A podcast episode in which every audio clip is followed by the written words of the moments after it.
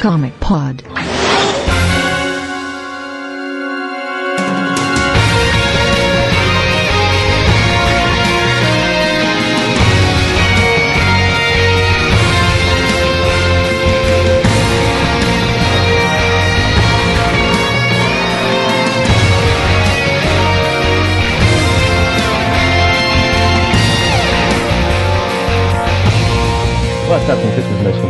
70, eu sou Matheus mas estou aqui com o Felipe, Eu não entendi, mas e aí? José, Será que hoje acaba? A aventura continua, meu amigo. A aventura continua. o Luiz Alberto, Ah, eu já falei minha frase, cara. o A Ricardo aventura Lopes, continua. Porra! Olá! esse é o Gil, pessoal, Opa. o Delfim, Você sabia que a Anita Ekberg, que era uma gatinha na época do Jerry Lewis, hoje é um trubufu? Desse Gonçalves escrita, e o Vlad. O Delfim sempre por dentro da pauta, né? Impressionante. Melhor dentro da pauta do que dentro da puta. Depende, cara, depende muito. É, porra. Tiger Blood pra vocês. Então estamos aqui para a sexta parte do especial da CC Animado e eu acho que dessa vez acaba. E hoje a gente vai falar sobre os episódios da Liga da X Sem Limites e a gente volta assim que a musiquinha baixar.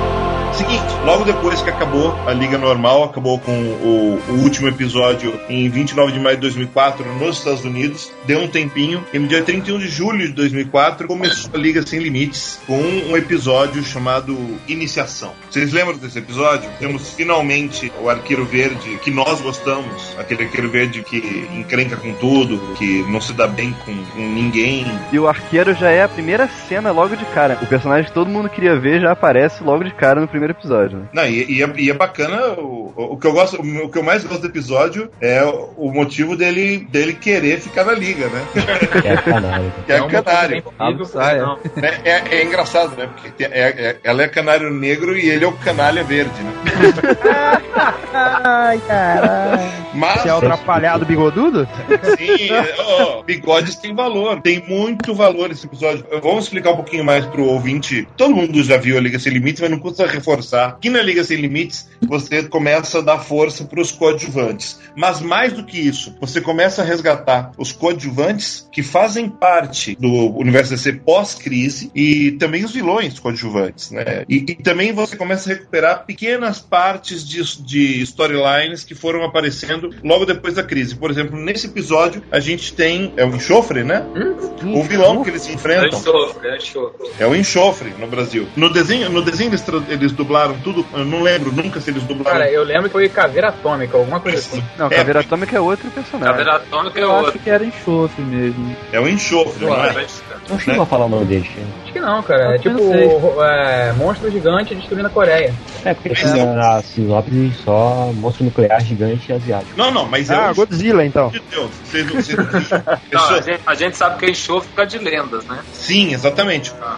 Então você começa aí. Recuperamos um, perso- recuperamos um, um vilão de lendas. A gente recupera também o arqueiro. Temos o Capitão Átomo fazendo o papel do, do soldadinho do tio Sam. Porque nesse episódio a ação não se passa nos Estados Unidos, se passa num país asiático fictício. Não, é na E- China. Não, não, não, não, nunca é dito. Acho que era fictício mesmo. Não. É, não fala não. Não, acho que é Coreia, hein, cara. Eu vou confirmar Só, isso só agora. é Só é não, na Ásia. nunca, é, nunca é dito, mas é na Ásia. Dá-se a entender que é a China, por ser um país grande e, e aparentemente comunista, né? Mas, tipo, podia ser um Vietnã, sei lá. O bacana é que há uma invasão dos, eh, há uma invasão da Liga, que até esse momento é uma Liga Justiça América, né? E, e- e a partir desse momento a Liga começa a se tornar uma Liga Mundial, né? Talvez aí esteja realmente o sentido da palavra, dessa coisa de sem limites, né? Você não ter fronteira nacional ou até mesmo mundial, sabe? É você deixar disponível para todas as nações e planetas que quiserem ajudar. Não, sim, mas ela tem o duplo sentido, né? E,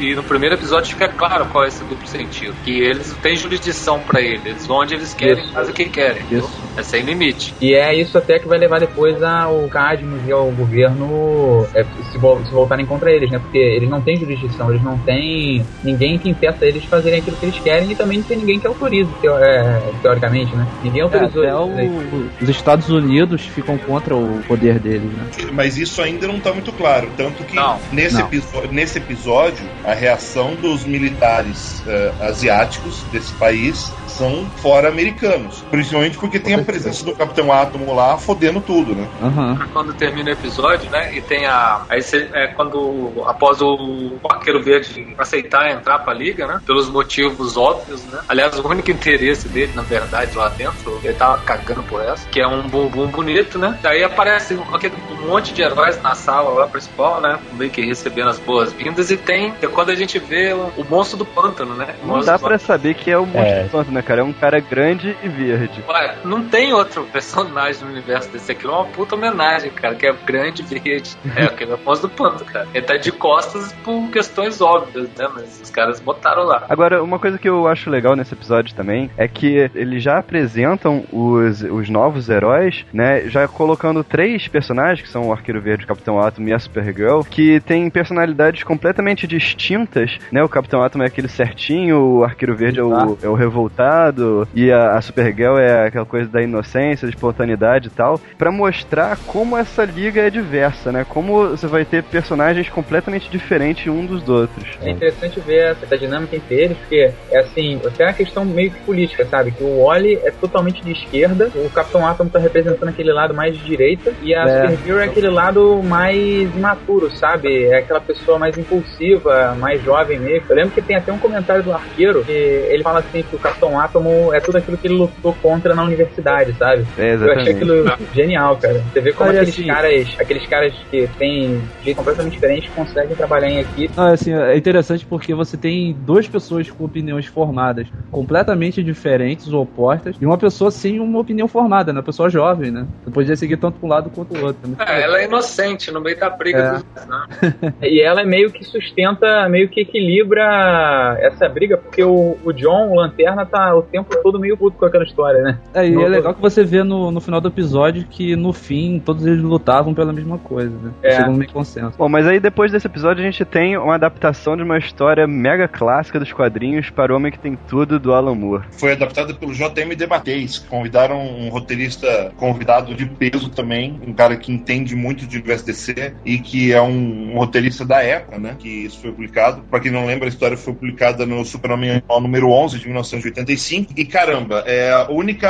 a- a- uma curiosidade desse episódio é que, que ele é muito fiel na medida do possível, né? A gente tá- só tem 22 minutos de ação possíveis nesse episódio, mas ele é o mais fiel possível à história do Moore História. e do Gibbons, né? A gente, para quem não lembra da história, o Mongul ele invade a Fortaleza da Solidão, né? E deixa uma, uma planta que é tipo um parasita é, chamada Black Mercy, né? Clemência Negra. Clemência Negra, e essa planta acaba. É o aniversário do, do Super-Homem, né? Na história original. Eu não lembro se essa premissa foi mantida no episódio. Foi, Foi assim. assim. Foi? Foi.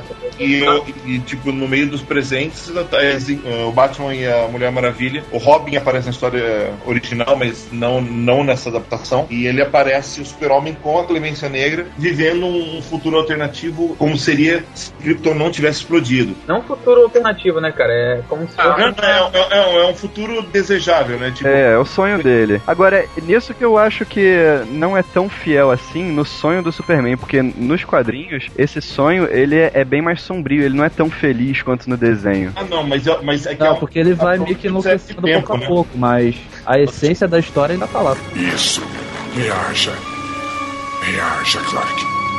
Reaja. Reaja. Pai! Pai! Olha só isso! Que foi? Qual o problema? Por que essa cara? Van, quando você nasceu, foi o dia mais feliz da minha vida. Quando eu vi a sua carinha pela primeira vez e os seus dedinhos apertaram minha mão tão forte que eu não quis mais me separar de você. Eu cuidei de cada passo, cada progresso seu. Eu. Mas, Van, eu. Ah, que Al me ajude. Mas eu acho que você não é real. Eu acho que nada aqui é real. Não fale assim, pai. Por favor, tô com medo. Não, não. Por favor, eu não quero assustar você, Van. Você é tudo que eu sempre quis num filho. E isso. E isso é tudo que eu sempre quis na minha vida. Mas eu tenho responsabilidades, Van. Eu. Eu tenho. Eu tenho que ir embora, filho.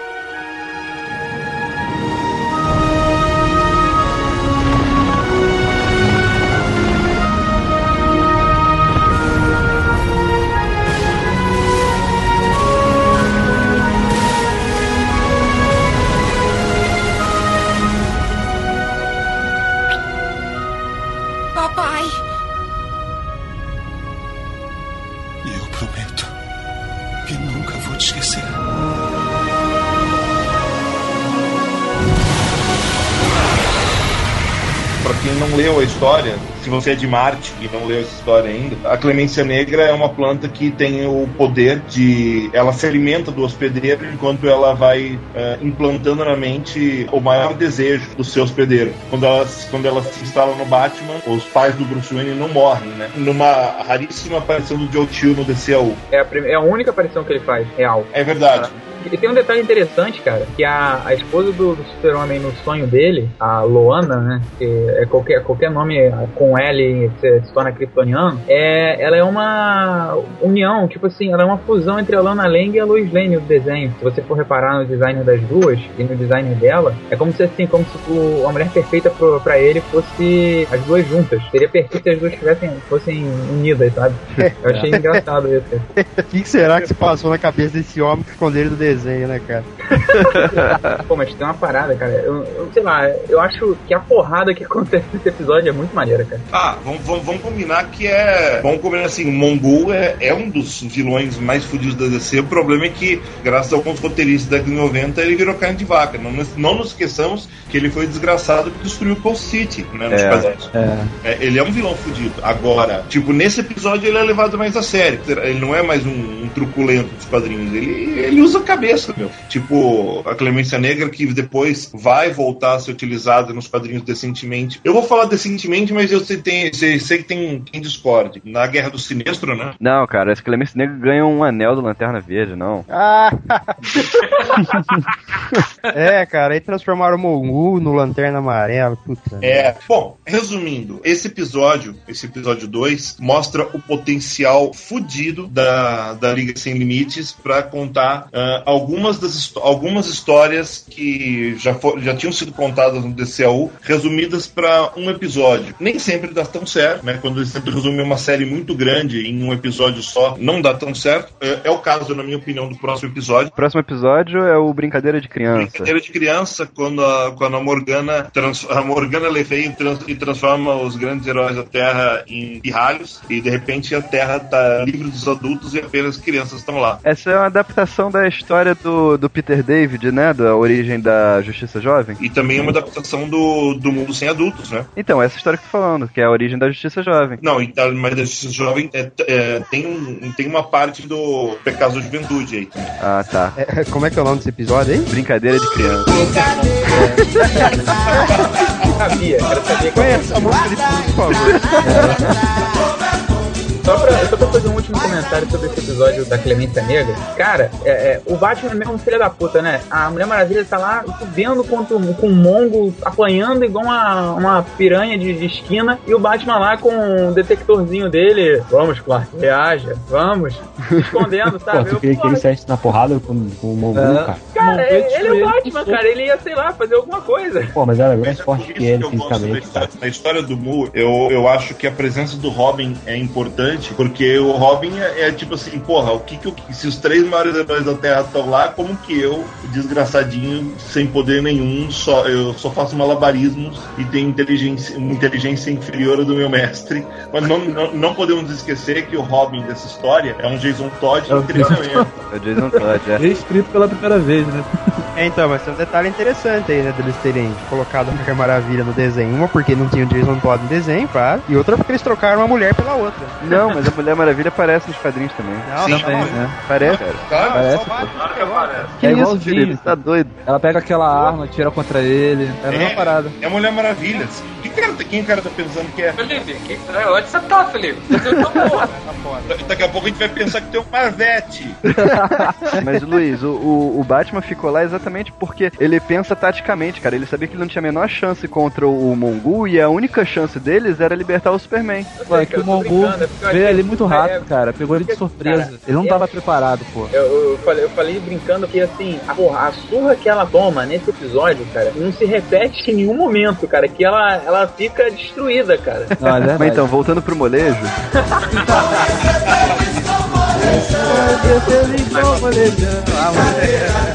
ô Delfim, como é que é o nome da história? Foi baseada? É o Sins of Youth e o World Without Grown-Ups. O mes- eh, World Without Grown-Ups da, da Liga e o Sins of Youth da Justiça Jovem já. Ah, tá, sim, mas o Pecados da, da Juventude ela veio antes da, dessa da Justiça Jovem, não foi? Como se a Justiça Jovem apare- eh, apareceu antes? Mas Eu- eles eu não, lembro, eram. eu Eu não- acho que. Não, pelo que eu me lembro, eles não eram a Justiça Jovem ainda no Pecados da Juventude. Pode ser, eu, eu realmente não lembro. Mas é o episódio de formação da. da- é, a mini, é a mini de formação da equipe, não é? É, é. Tem coisa pra falar desse episódio. Eu não. eu- tipo, eu, eu acho ele O episódio é muito legal, cara. Mas, tipo, o Batman, o Batman afim da, da Mulherzinha Maravilha é bacana. É. Não, pelo contrário. Ela que dá em cima dele, ele não quer. Ah, pois é.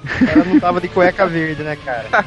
É, mas eu, eu tenho um momento no, no episódio que o Lanterna Verde precisar de um óculos, dele aparece a máscara do Kyle Rain. Ah, isso é muito. cara, Pô, o Lanterna Verde tá muito divertido nesse desenho, cara. Ele faz Ele todo Kyle tipo de construto. É, ele tá Kyle Rayner total, cara. Fazendo, tipo, construto assim, coisa de meio que história em quadrinhos mesmo, coisas assim mais infantis. Tá muito legal. É de É Megazord, né, cara? pra fazer esperas. É, foi um robôzão, muito maneiro. Não, o mais engraçado desse episódio é o Etrigan bebê, cara. Ah, sim, sim. Que também é uma infantilidade, né? Quer dizer, perdão da palavra. Faltou o lobo, né, criança? É engraçado. É o lobinho. Ô, louquinho. É.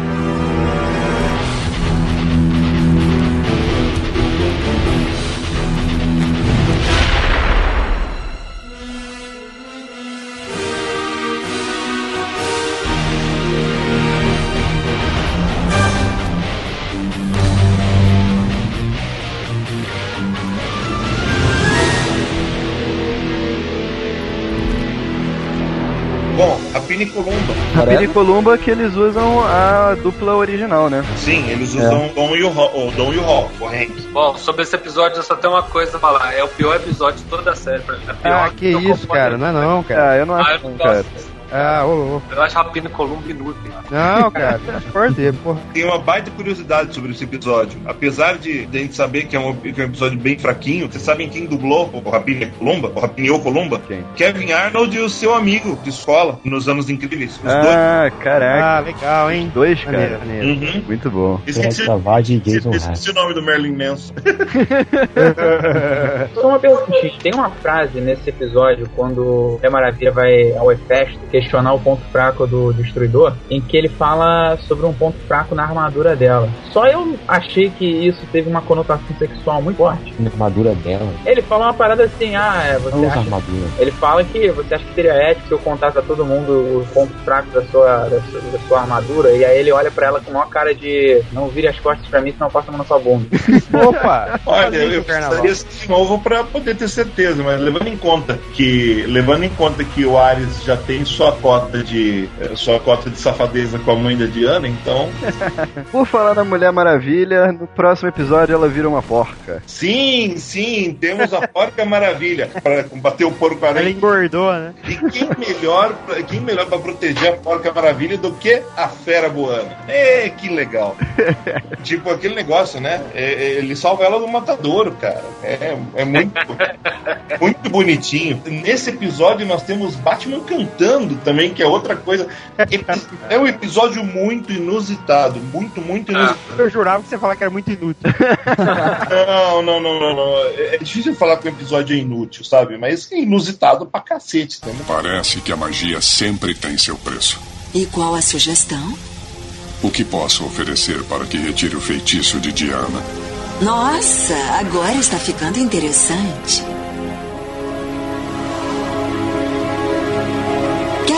Coisa de você que seja muito preciosa. Uma coisa que você tem e que se esforçou muito para esconder. Uma coisa que, ao perder, nunca possa recuperar. Uma coisa que estraçalha a alma.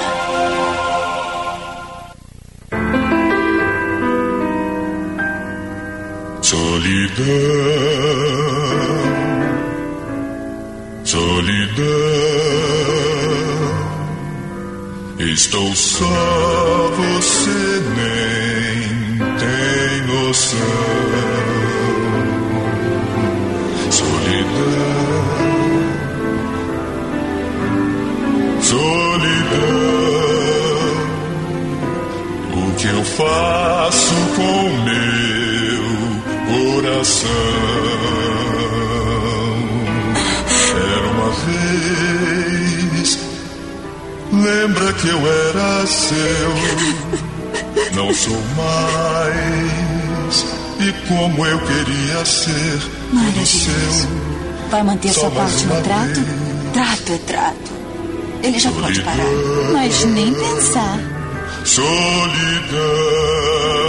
Cara, eu acho que esse foi um dos episódios que a galera deve ter mais se divertido a fazer. né? É verdade, cara. Não, o cara, Batman, o Batman é, pagar uma aposta cantando num nightclub no final é sensacional, velho. Passar É. uma Mulher Maravilha. É levar ele ao, ao ápice assim, da coisa mais ridícula que ele poderia fazer. Ele aceita fazer pra Não, salvar. cara. E é o episódio Fala, fala. que começa a rolar o clima entre eles. E é um episódio bacana também, porque eles fazem uma coisa que eu não lembro de ter visto nos quadrinhos até esse momento, que é eles aproveitarem a Circe e a Zatanna no mesmo ambiente, numa mesma história. Pomba, temos uma bruxa e temos uma feiti uma, uma mágica do, do mundo dos heróis e bota clinch entre elas, pombas. Tem essa É. Só, só uma observação, só uma observação. Essa parada entre ele e a Mulher Maravilha, cara, ela já vem desde a. Acho que desde a Liga Normal, que quando. Sei lá, acho que a primeira vez que eu notei, notei alguma coisa foi naquele episódio que ela sai com a Patricinha, e aí eles ficam juntos, e aí depois no, na invasão Tanagariana rola aquela parada Aquele episódio que eles pro passado, que eles encontram Jonah Rex. Não, mas isso é mais pra frente. Mas no início desse episódio, a Mulher Maravilha manda uma indireta pra ele. É, aí fica explícito a coisa,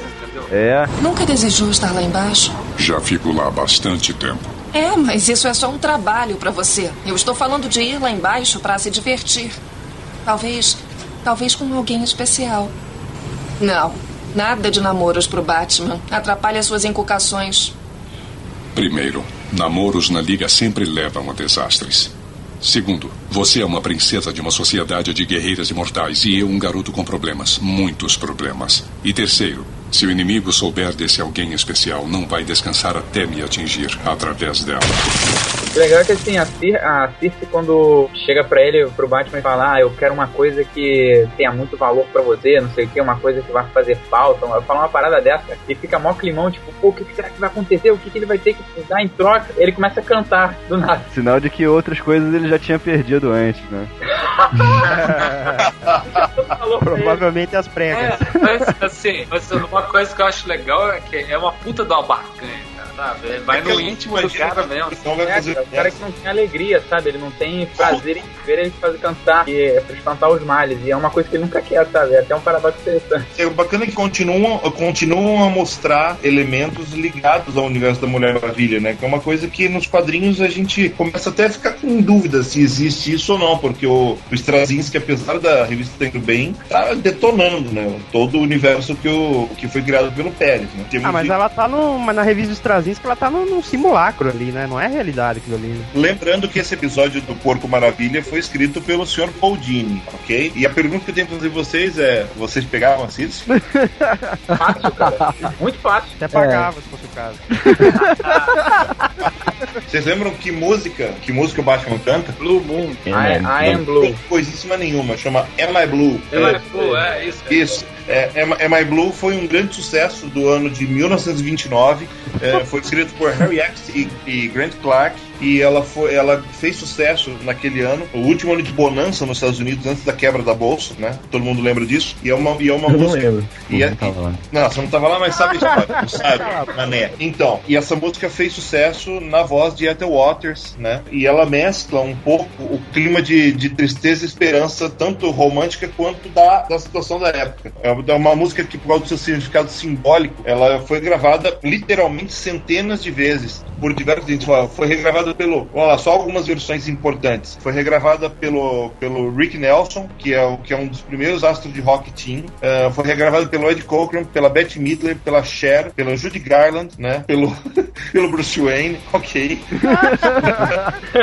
é, pela Barbara Streisand e uma versão perdida da Billie Holiday foi aparecer, surgiu, acharam a versão e, e ela veio a público em 2009, né? A versão mais conhecida, É. apesar de tudo, é a versão do Ed Cochran, que foi gravada em 1957 e apesar de não ter sido um grande sucesso, é a versão que todo mundo mais conhece hoje em dia, porque infelizmente a canção da Ethel Waters, é, a gravação é muito ruim e ela não sobrevive, não sobreviveu ao tempo, infelizmente. Apenas a informação musical para você. Am I blue? Am I blue? Ain't these tears in my eyes telling you? Am I blue? You'd be too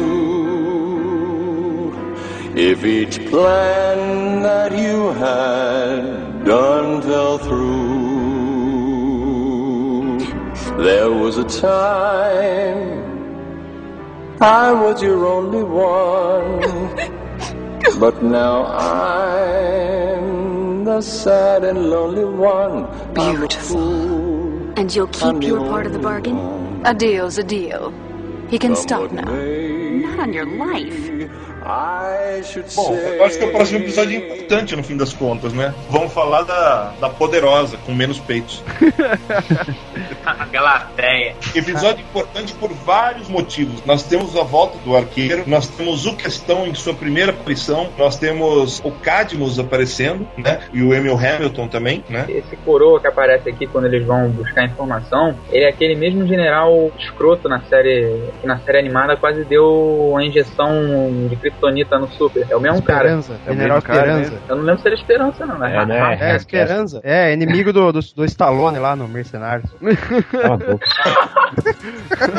É só pra dizer que é, eles acabaram colocando a, a Poderosa contra o nome no seriado, né? E ela é um clone da, da Supergirl. Só que ela apareceu e foi criada pra combater o Super-Homem. Mas isso é até uma coisa interessante, cara, porque nessa época no- nos quadrinhos a origem da Poderosa ainda não tava muito bem definida, né? Tava toda zoada, ninguém sabia direito a origem dela. E ela, na verdade, é a Supergirl, mas de outra terra, né? Então eles colocarem ela como clone da Supergirl é interessante. É, É, é, de outra terra e com peitos maiores, né? mas uma coisa que eu tava Igual, mas poderosa, né? Uma coisa que eu tava vendo, eh, eu tava lendo eh, as histórias dos anos 70, clássicas da DC, da Terra 2, que eram publicadas na Adventure Comics, que foi onde, acho que, acho que foi o Joe Staton, que ele recuperou toda, todo esse universo antigo junto com os outros fanboys que tomaram desse assalto dos anos 70 e daí é, começaram a surgir é, esses descendentes, né? É, retomaram a Terra 2 depois de tantos anos assim. E tipo tinha a, a Power Girl que era primo do Super-Homem e a Caçadora que era a filha da, do Batman com a Selena Kyle. E elas tipo melhores amigas tal. E uma coisa que eu pude reparar até a crise é que os peitos dela não, não eram simplesmente normais, cara. Após a, após a crise teve um efeito colateral de inflação de peitos. Não, na minha opinião, isso atingiu seu ápice quando ele entrou na Liga de Justiça Europa com aquele uniforme amarelo com o desenho do Bart Sears. É, o Marcesa que é pra cara todo o negócio. É, o Adam, Hughes apenas deixava o desenho do Bart Sears mais bonito, mas é aquilo. O anti-monitor inseriu alguma coisa ali, cara. Opa, na poderosa? Que isso, rapaz? O próximo episódio é muito legal também, que é o episódio do Gladiador Dourado, a maior história jamais contada. Não, não, não, não é o próximo episódio esse. O próximo episódio é o episódio do Amazo. Ah. O, o- o próximo episódio é o do Amazo, mas só que ele foi ao ar originalmente depois, porque o episódio do Gladiador ia cair no 11 de setembro, né? Porra. É, e não, o episódio, o episódio do. Desculpa, o episódio do, do Amazo ia cair no 11 de setembro. Inverteram com o do, ah, com o do Gladiador, porque a porrada come solta também, né? Então, eles, eles queriam, não queriam uma história cheia de porrada naquele dia, né? Aí, tipo, eles não queriam uma história cheia de porrada naquele dia, mas uma história com um cara destruindo a cidade inteira, pode, né?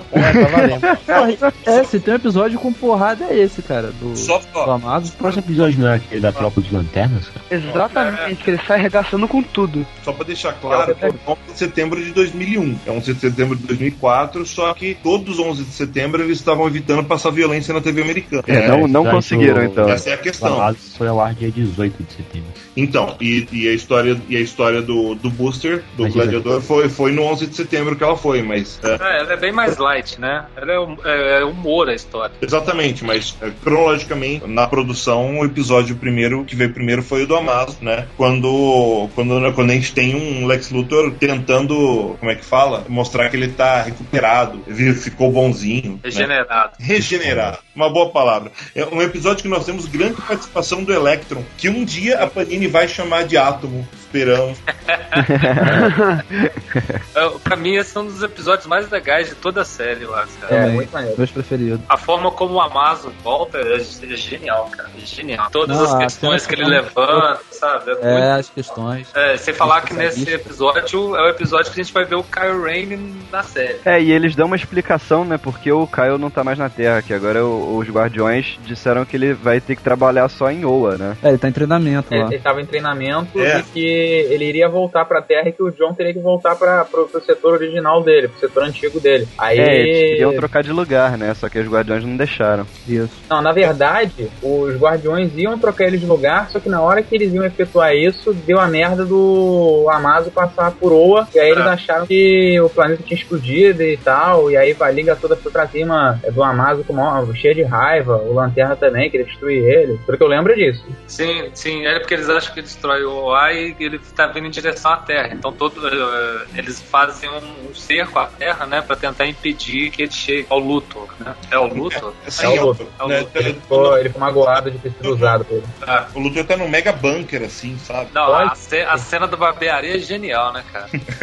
Porra, com certeza. E tem uma parada que eu reparei nesse episódio, que talvez não acrescente em absolutamente nada, mas é engraçado que na primeira temporada, os lanternas todos eles estavam com uniformes iguais, e iguais inclusive aquele que o Caio tinha apresentado na série animada do Super. E depois quando o Caio aparece, ele tá com um uniforme mais próximo do que ele tava nos quadrinhos, e, e todos os outros lanternas que aparecem também, eles estão com uniformes próprios, sabe? A Kat É, Maturi, o Og tá com... Ficaram o design pra caramba, né? É, cara. É, mas passa muito tempo, né, entre um e outro. É, e o Kyle Rayner de designer em Oa, imagina, né? Fez a cabeça de todo mundo. Ah, faz um pra mim, faz um pra mim. Não, e vocês estavam falando do, do Miller, né? Há pouco tempo, a história base é dele, né? Na, na época da, da Liga do Morrison, que também é bem legal, aliás. Uma história adaptada, né? Mas as duas são, são bem diferentes, mas elas também são um pouco parecidas, né? A resolução é um pouco diferente, mas ambas as histórias são legais, né? Mais uma boa adaptação do, da Liga Sem Limite. Uma parada que eu acho maneira no episódio é que o Amazo ele atingiu um nível de tensão tão grande que ele consegue, é, sei lá, tirar um planeta de uma, de uma dimensão e jogar em outra, cara. Tem, É. tem muita É. coisa. Até uma coisa que a gente não comentou do Amazo também, cara, que eles finalmente conseguiram dar um visual decente pra ele, né? É Porque o verdade. do quadrinhos é Pô, horroroso. ficou maneiro. Dos quadrinhos é É ridículo. uma merda dos quadrinhos, é um Adão Negro com uma roupa de circo. Ah, mas pensa, antigamente isso fazia sentido. Você mostrava as cores nos quadrinhos. Claro, eu concordo plenamente com você, mas por que, que eles não mudaram isso até hoje, né, cara? É, cara. É, antigamente gravata borboleta fazia sentido, hoje não faz mais. Por que É. que o Barry Allen usa? É, pois é, um, um- um robô que, um robô que usa um cuecão por cima da roupa, velho. Ué, Tem a orelha pontuda, pô. o, o robô não tá ligando, cara. É verdade. Ele tem a orelha do, do Spock, né, cara? Bom, É. mas na época é, que- é que não tinha Spock, né? Na verdade é o Spock que usa a orelha do Amado.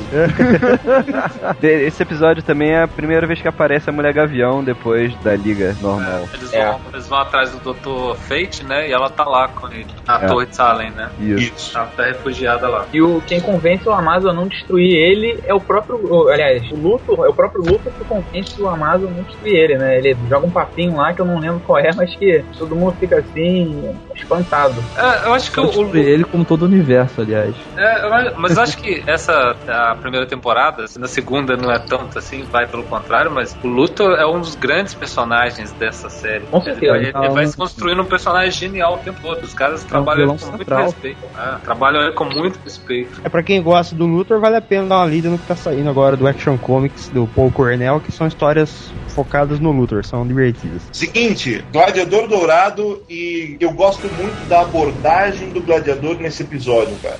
É muito ah, bom, eu acho cara. caralho. Muito Eu, legal. eu, acho, eu acho, inclusive, que esse episódio ele guarda al- alguém olhou pra esse episódio com muito carinho e percebeu: meu, é isso que tem que acontecer com o gladiador, sabe? O gladiador tem eh, a ideia do gladiador ser o, o, o cara que nunca pode nunca pode revelar a verdade sobre si, sabe? Eh, que é a premissa que o Jones colocou na série nova de quadrinhos dele, que tipo ele é o ele é o herói que publicamente vai em busca da fama, mas é o cara que tá salvando o mundo o tempo inteiro. Eu acho que essa visão vem desse episódio, né? Que é um baita episódio legal pra caralho, onde ninguém, ninguém tá sabendo o que tá acontecendo e só o Booster sabe, e é, e é ele que comanda a ação, sabe? Eu acho muito bacana, a Liga considera ele um inútil, sabe? eu, eu acho fodido. Ele acho- ainda, ele ainda tira onda no final, né? É. Ah, cara, É. ele, ele- cara, ele fica com a mina no final, eu acho lindo. É James Esse, Bond, esse né? episódio é muito legal. É uma puta homenagem ao Gladiador Dourado. É, tipo, é que o Gladiador é um baita personagem. Eu já comentei com vocês há muito tempo que o Gladiador foi o primeiro personagem original criado pela DC pós-crise, né? Imagina, o Gladiador é pro universo pós-crise o que o Super-Homem foi pro universo normal, é, colocando tudo num, colocando tudo em termos de criação. Então, o, o Gladiador é um personagem é, criado pela DC pra DC e é pelo qual a DC tem muito carinho, sabe? Cuida dele com muito carinho. E, e é um personagem controverso, tipo, foi ele que ajudou os personagens da Charlton a se encaixarem no universo, começando pelo Besouro, passando pelo, pelo Capitão na própria liga. Então, eu, eu acho importante episódios que façam com que a importância do gladiador seja realmente colocada de um jeito assim, ó, ele é um herói para os novos tempos. Ele é um cara que estava em busca de fama e fortuna, mas ele, no fundo, no fundo, ele é um herói, mesmo que ele dependa do seu robozinho de vez em quando. É, vale lembrar também a participação do Homem Elástico no episódio, né? Se eu não me engano, corrige se eu estiver enganado, é o único episódio que ele fala alguma coisa. E sabe uma coisa que eu reparei, cara? Vocês tinham dito no outro episódio aí que o Homem Borracha não apareceu porque tinha um desenho preparado pra ele, mas nesse episódio eles falam que o Homem Elástico não foi lutar com vilões porque o Homem Borracha já tava lá e eles não precisavam de dois esticadores. É, mas é a, a referência, né? Outra referência que eu acho muito legal nesse episódio é o Mordu, o É, vilão. é- é- é aquele negócio, o, o Hitchcock, o Hitchcock ele, ele gostava de falar que a importância dos roteiros dele é, é que eles tinham sempre um, um- um- um elemento chamado MacGuffin. O que, que é o MacGuffin? É, é o elemento distrator. Tipo, é, uma- é sempre uma coisa que parece ser a mais importante de todas e que quando você vai ver, além de ela não ser a mais importante de todas, ela era só um detalhe para movimentar a história inteira. O Modru, que é um personagem fudido, daqueles que mereciam um episódio focando ele, na verdade ele é só um MacGuffin, um elemento que distrai a ação para que a liga se afaste da ação e deixe todos os holofotes pro gladiador. Eu acho muito bacana. Eu, eu acho que é o único roteiro do Andrew Krisberg na série, mas é um roteiro muito inteligente. Gosto muito. Talvez um dos, um dos melhores roteiros da, da Liga Sem Limites.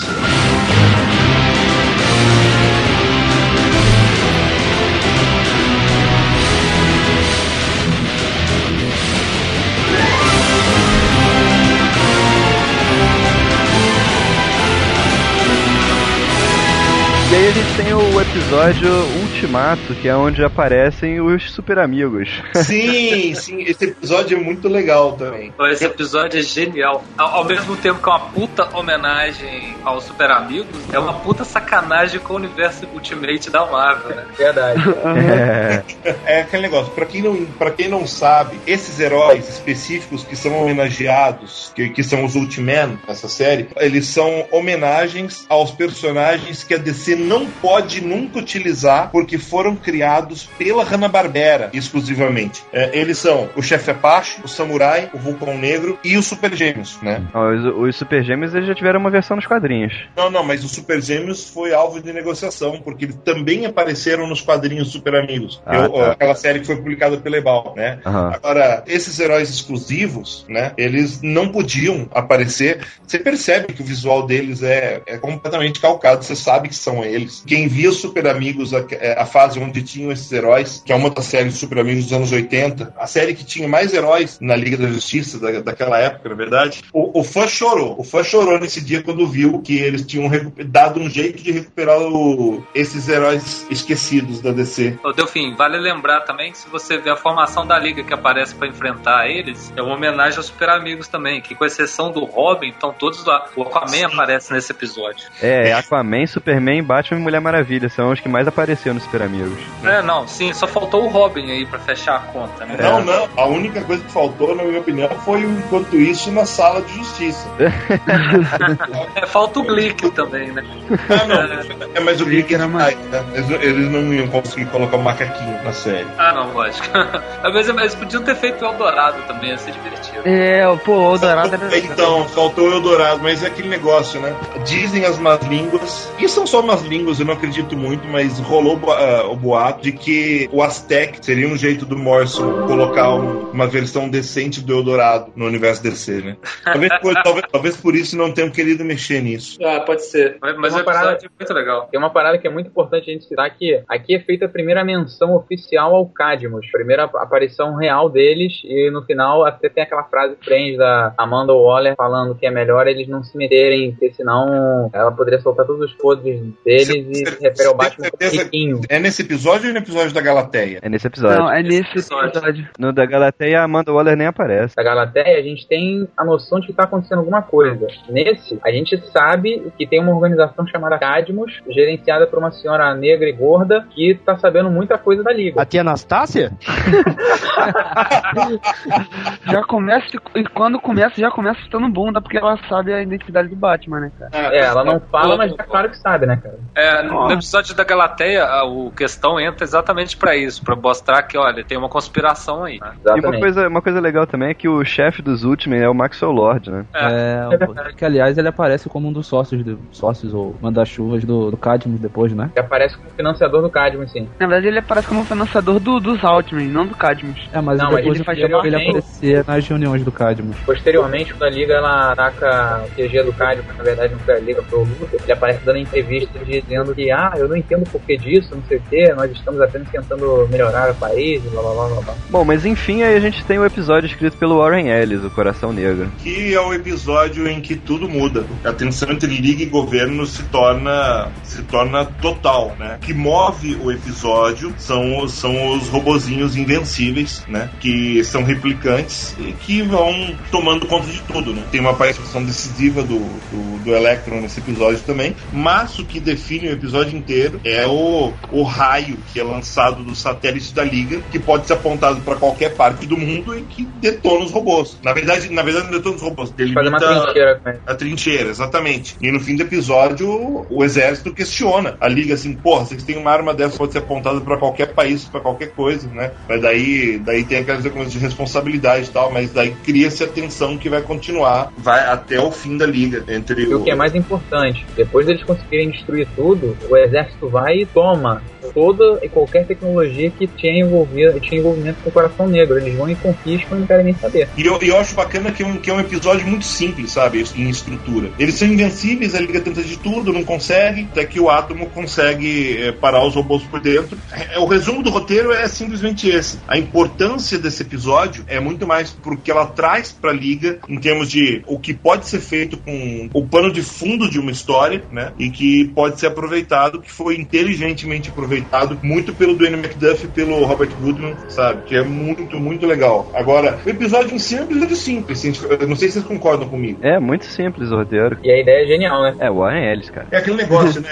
tipo, tipo se, se dá um ovo pra um cara que nem eu, eu faço um ovo cozido. Dá um ovo pra um chefe, o cara faz uma refeição de 20 mil dólares. Pois é. e aí o próximo episódio é o Acordem os Mortos, que é onde a, a Shayera volta pra liga, né? Ainda, ainda com aqueles é atrás no começo, mas é o episódio em que ela tem que mostrar o seu valor. E ela mostra o seu valor matando um grande amigo. Você vê que coisa legal. então, os ovos são feitos para serem quebrados, ó. Vamos falar de ovos agora.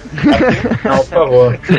Bom, mas esse episódio é uma continuação direta daquele episódio lá da Liga Normal, né? Que a gente falou que era uma homenagem aos defensores da Marvel. Isso. Sim, a pior equipe que a Marvel já criou na vida, na verdade.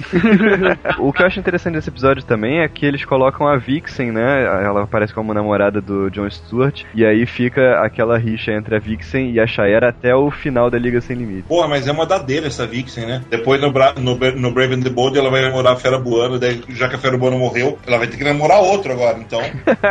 Cacete, ô mina que se dá bem. Cara, mulheres independentes são assim mesmo, pô. É, Bom, e aí encerra a primeira temporada com um episódio em duas partes, era uma vez pelo tempo, né? Que é o único episódio em duas partes da Liga, eu acho, que é muito, muito foda por apresentar, por conseguirem. Olha aquele negócio, quando a gente fala da importância do Dwayne McDuff pra DCAU, sabe? Ele já, ele já tinha conseguido o feito de conseguir incluir o Super Choque no DCAU. Agora ele consegue, graças a esse artifício maravilhoso de usar o Cronos como vilão, ele consegue colocar os grandes heróis do Velho Oeste aqui, né? Então você tem o Backlash, você tem o X, você tem o El Diablo, sabe? Rex, e, é uma, e é uma coisa muito, muito legal de, de, de se ver. Como fica bem feito, como fica bem feita a participação. Esse episódio, o, o line-up é com Batman, Mulher Maravilha e o Lanterna Verde. Na primeira parte, né? Onde a ação se, ocorre no Velho Oeste. Tem uma parada que o Jonah Rex ele fala nesse episódio, em que ele tá lá conversando com os caras, ah, vocês são meio esquisitos, de onde vocês são? Eles, ah, de longe. Ah, pra mim vocês parecem viajantes no tempo. Aí, como é que você pensa nisso? Ah, eu tenho uma, eu tenho uma vida agitada.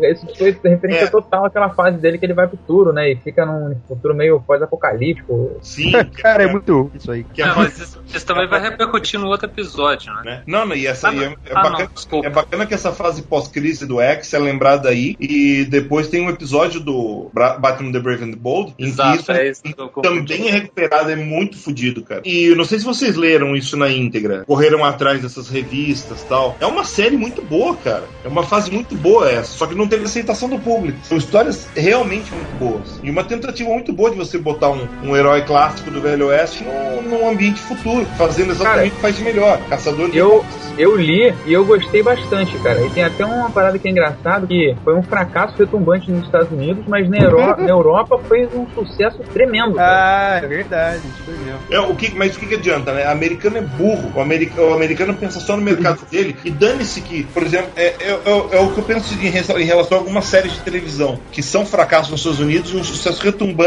nos outros países. Meu, se tem um mercado lá fora, continua produzindo a série, simplesmente não exibe nos Estados Unidos e continua exibindo lá fora. Deixa o americano se fuder, sabe? Cara, é aquela coisa. Têm uma visão muito fechada, sabe? Eles não conseguem pensar em fazer uma coisa para um outro tipo de público que não seja o público mainstream americano. Né? Mas aquele negócio, sabe? Além de ganhar dinheiro, você está dando, você tá dando emprego para toda uma equipe de criação, desde os atores até o ator, roteirista, diretor, tudo. E de repente, se os caras dão na telha de botar aquilo assim, uma, alguma série dá errado no meio do caminho, bota isso como tapa-buraco, é uma segunda chance para uma série que, tá, que vai bem em outros países, sabe? Algumas das séries que tem, vêm sendo mantidas atualmente nos Estados Unidos são séries que estão relativamente fracassando nos Estados Unidos, mas tem um público muito grande lá fora. Dois exemplos são Fringe e Chuck. Chuck vai ser renovado por uma quinta temporada. E desde a terceira temporada a série não vai bem nos Estados Unidos. Mas, porra, ela tem uma baita aceitação fora. E aí? Só fazer um comentário aqui sobre esse episódio que a gente tá falando. Esse, esse episódio teve, usou uma política que vem veio sendo muito usada no DCAO, principalmente desde o Batman do Futuro, que é pegar personagens já clássicos do, dos quadrinhos e dar uma nova roupagem para eles. Nesse caso foi o Cronos, né? Que acho que naturalmente ele é um vilão do Electron, não é? Isso. Aham. E ele ficou totalmente diferente. Ele era um cientista de Gotham no futuro que montou uma máquina do tempo e usou ela pra fugir da mulher que reclamava. É, então, mas ele chegou a ter uma roupagem antes disso, mais moderna, no- nos próprios quadrinhos, e teve até uma revista mensal, mas foi cancelado. Mas a última vez que ele apareceu nos quadrinhos, ele tava com aquela roupa antiga, cara. Não, não, não. Ele tava com a roupa, no, só se trouxeram o antigo de volta, porque o novo... Na série do A Electron. roupa tudo modernosa. Não, na série do Electron, Ryan Choi. Ah, não cheguei a ler essa. É, ele tá com a, a roupa nos velha. quadrinhos, ó, nos quadrinhos ele é aquele que tem a máscara de relógio, né? É. Isso. O Cronos teve uma, uma série só dele, né? E isso, esse cara novo teve. Ah, Você leu isso? É bom? É legal. mandei Eu, aí, ó. eu li, eu li e gostei. Ah, É legal. Divertido, é bem divertido. É divertido. A série dele rolou na época de descer um milhão. Isso, isso, né? Mas não foi pra frente, né, cara? Não ah, não foi. foi pra frente porque é difícil você dar uma série com um vilão, cara. É. Pode escrever, cara. Mas a DC tenta, eu, eu gosto do peito da DC de vez em quando. Nesse episódio ainda, é bom de falar que tem um, tem um personagem, um personagem índio que aparece pouco no episódio, mas é um dos personagens esquecidos do wrestling da DC, que é o Paul Smith, que as histórias dele foram publicadas até 1961 apenas, e de vez em quando ele aparece nesses crossovers de viagem no tempo, inclusive nos quadrinhos, né? A última vez que ele apareceu foi no Robin Anual número 6, né? E tipo, ele, ele aparece e renega o seu nome de, de herói da época em que ele era publicado. Acho que só um vilão chama ele de Wall, né? Ele fala, não, meu nome é meu nome é Oyessa Smith. E é, é só pra, é só para reforçar aquele negócio, né? De novo, a Liga Sem Limites res- resgatando os heróis do passado, sabe? Ele, é- ele é um herói que tinha um, um certo sucesso, né? No Western. Mas problema é que o Western em quadrinhos foi sumindo, sumindo, sumindo, sumindo, sumindo, sumindo. Até que sumiu. é, então, foi isso. É, hoje não tem quase nada, né? Tem o Rex e tem o Lone Ranger só. A parada que eu acho muito maneira dessa primeira parte é que você termina, o cara ele foge de novo, você fica assim, porra, o que vai acontecer agora? Aí eles vão pro futuro, aparece aquela gangue dos Jokers que você já tinha acompanhado no Batman do, do, do Batman do Futuro, no aquele filme Retorno do Coringa, que são os mesmos caras, não são os mesmos caras do desenho. Você vê o Super Choque velho, vê a Liga do, do, do Liga da Justiça do Futuro que tinha aparecido no, no desenho do Batman do Futuro, e vê um dos caras chamando o John de pai. E aí eu, porra, como assim? É muita coisa pro episódio só, né, cara? É, não, é muita coisa pra 5 segundos de negócio, que é tipo, zoom, zoom, super choque, ah, vai, pum, continua. É que não entendi porra nenhuma, né, cara? E, não, mas a- é uma das desculpas mais farrapadas da história, né? Que daí tira o capacete e fala, ó, é mesmo, ele é filho dele. O babaca aparece nesse episódio, vocês sabem disso, né? Aparece, É. é. E, Aham. e aquele negócio, né? O Dwayne McDuff consegue emplacar de novo o, o Static aqui, né? Todo mundo sabe que o universo Milestone foi basicamente criado pelo Dwayne McDuff, né? O universo de Uhum. heróis negros, né? Agora não, não faria muito sentido o Super Choque viver tanto tempo, né, cara? Porque ele é contemporâneo da Liga. Mas ele explica, cara. Ele, Mas ele é explica o- adolescente. Ele fala uma parada que, tipo, que a a medicina melhorou e que 65 anos é um novo 30. É. né? 30 anos. Pô, vamos torcer pra que sim, né? Tarde demais pra nós dois, meu. Que isso, meu querido? que isso, cara? Pera, não cheguei nem nos 40, dá um tempo. Ó, uma coisa é certa, o Felipe não tem jeito. Não, eu vou morrer. O Felipe concorda, Felipe. Eu vou morrer. Eu espero que você vá no meu cortejo. Tem duas coisas que eu acho importante falar desse episódio da que eles vão pro futuro, que é a referência que eles nas infinitas terras, quando o céu começa a, começa a sumir. Sim. Fica vermelho, né? É, e no final, quando eles vão pro início dos tempos, cara, que o Cronos ele quer zerar tudo e eles veem a mão lá do antimonitor. Sim, sim. Ó, que massa, hein? Não lembrava. Não, isso e a, e a, da, e a onda de antimatéria também, né? Mas nesse episódio, o que me deixou mais preocupado foi a solução que o Batman encontrou. É a mesma solução que o Máscara encontrou anos antes. Deus, cara. Isso! no time loop, cara. O Batman prende o Cronos no loop é, temporal. E é a mesma coisa que, que o Máscara faz com aquela vilã dele que mexe com o tempo. Ah, Porque o nome não é Cronos, cara. E só que, só que é diferente que o episódio do Máscara é muito anterior e muito pior. o Ian McDuff fez o Máscara? Olha, olha, vale uma pesquisa, eu vou atrás. Vale, vale uma pesquisa. Porque se foi, é uma. Ah, é demais, né, cara? Mágica. Sabe como é o nome da vilã do Máscara? Cronos, né? Lá vem. Doutora Amélia Cronos. Aí, ó. É o episódio 228 do Máscara, vamos ver. Uma coisa, vocês notaram, assim, nessa primeira parte aí, é, o tanto de episódio é relacionado com a trama que desencadeia na segunda, são poucos. São poucos, é. Se você comparar com a, com a- com a outra temporada, aquela teoria é certa, entendeu? Que a gente começou a debater É. antes. Começam mais leve e adensam depois. Exatamente.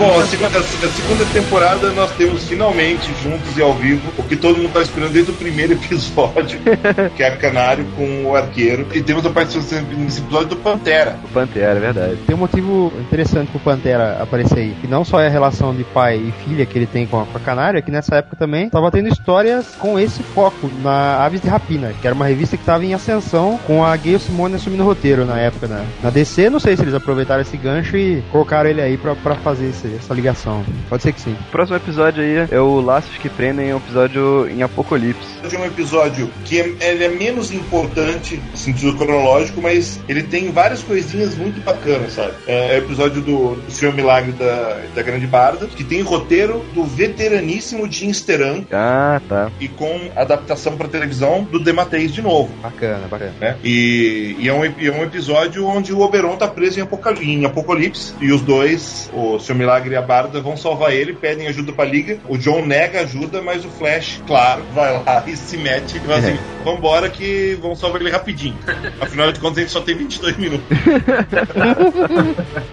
Essa barra tem uma relação com o que aparece na Liga do Máquina Futuro? É a Sim, é, é a própria. É ela, né?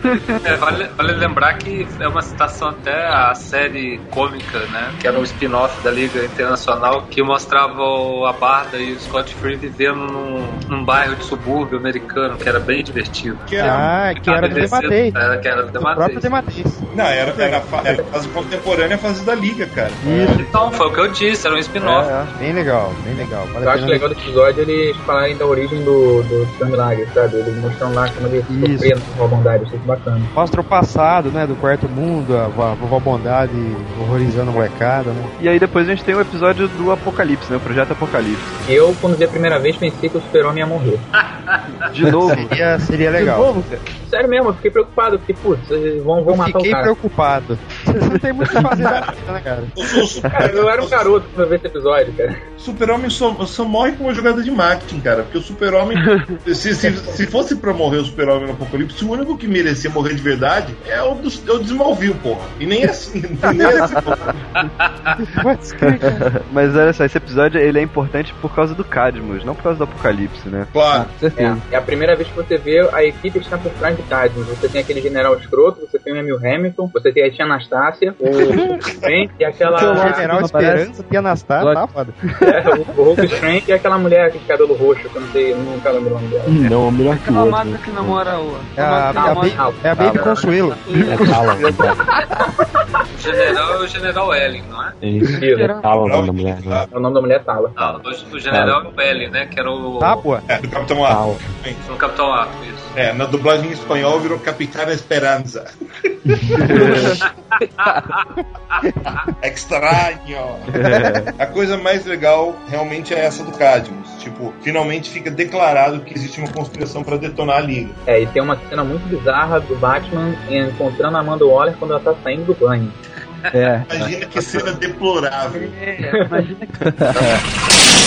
Põe a roupa. Temos que conversar. O Amanda Projeto Waller, Apocalipse. St. Louis, formada em Rhodes, PhD em Ciências Políticas. Serviu à inteligência por três administrações. Sumiu da vida pública há quatro anos. Devo parecer impressionada? Quer que eu declame seu currículo também? Saiba que desmascaro você a hora que eu quiser.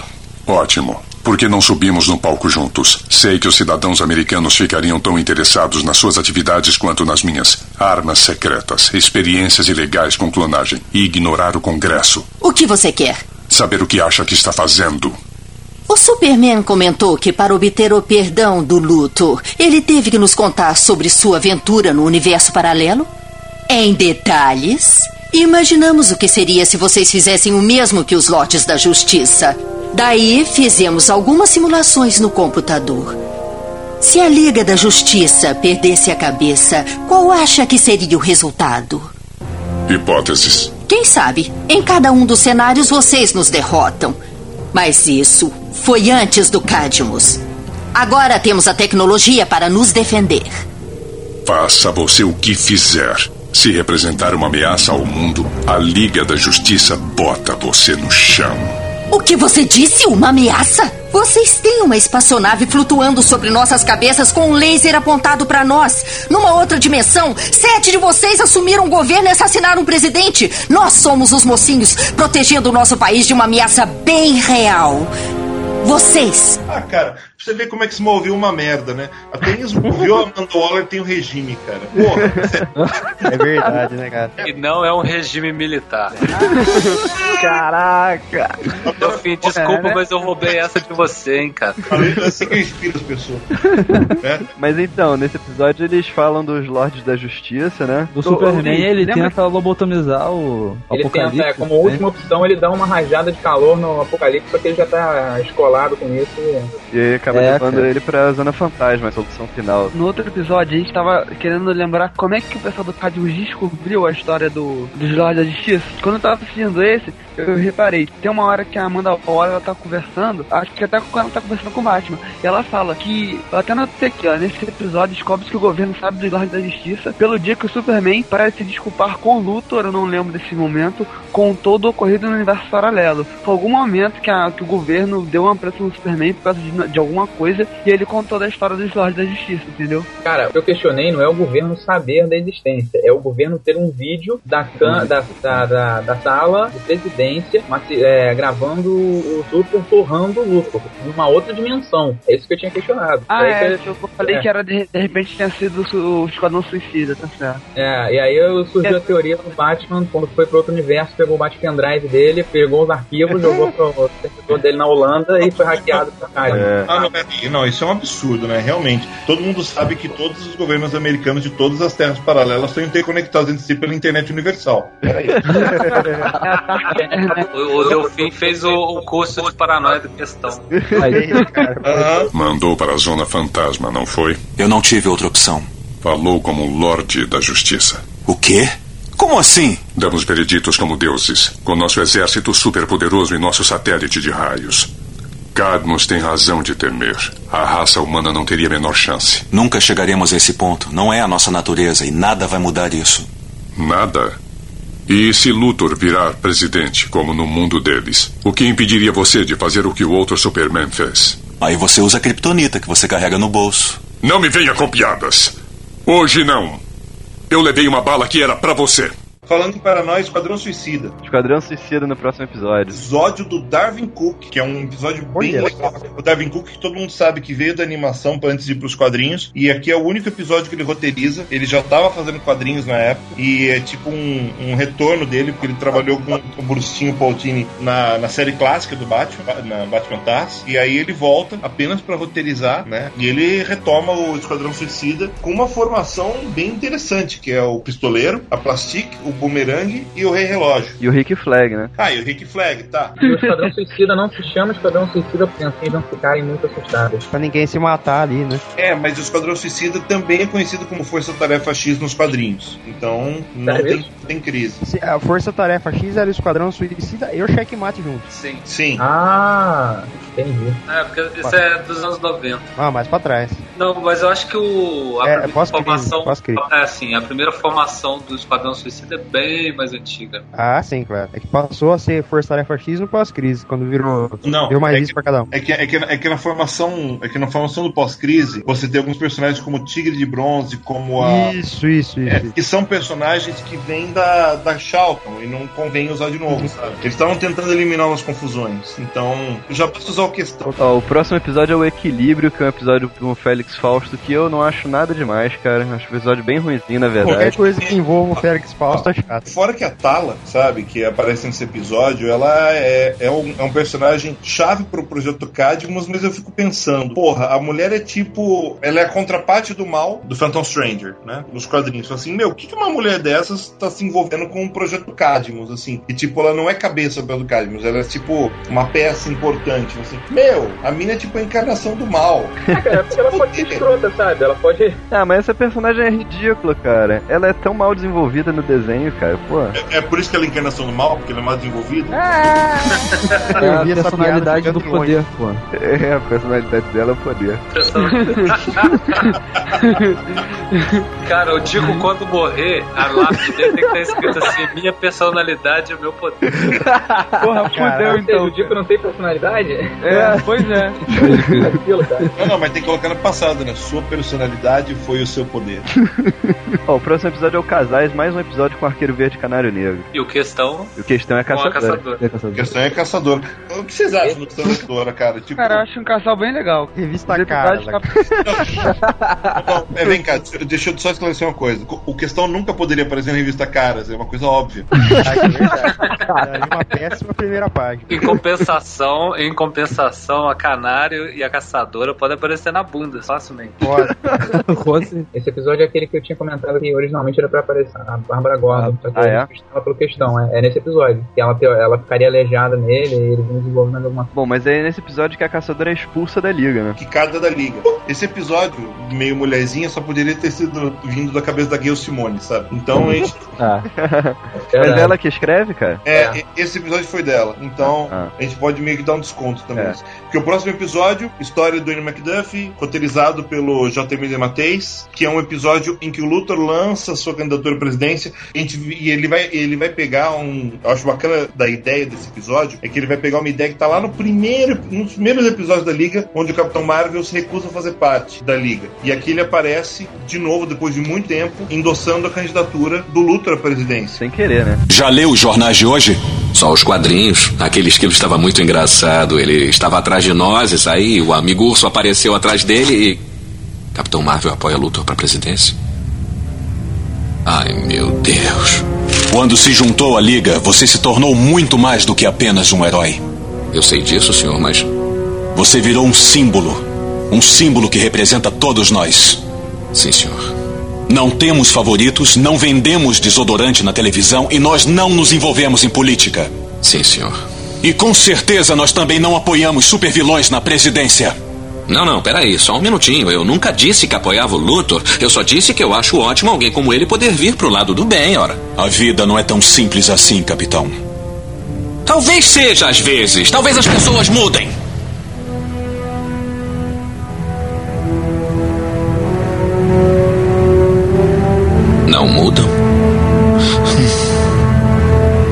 Você não deve mais fazer comentários em público sem antes passar pela aprovação da Liga. Nós estamos entendidos? Estamos, E daí é um- a, a rola, rola uma grande jogo. Esse episódio é que se mostra toda a manipulação política que está sendo feita para que a liga seja desacreditada. Esse episódio inteiro mostrando como o jogo de poder tentando desconstruir a liga e conseguindo. sim, É, certo?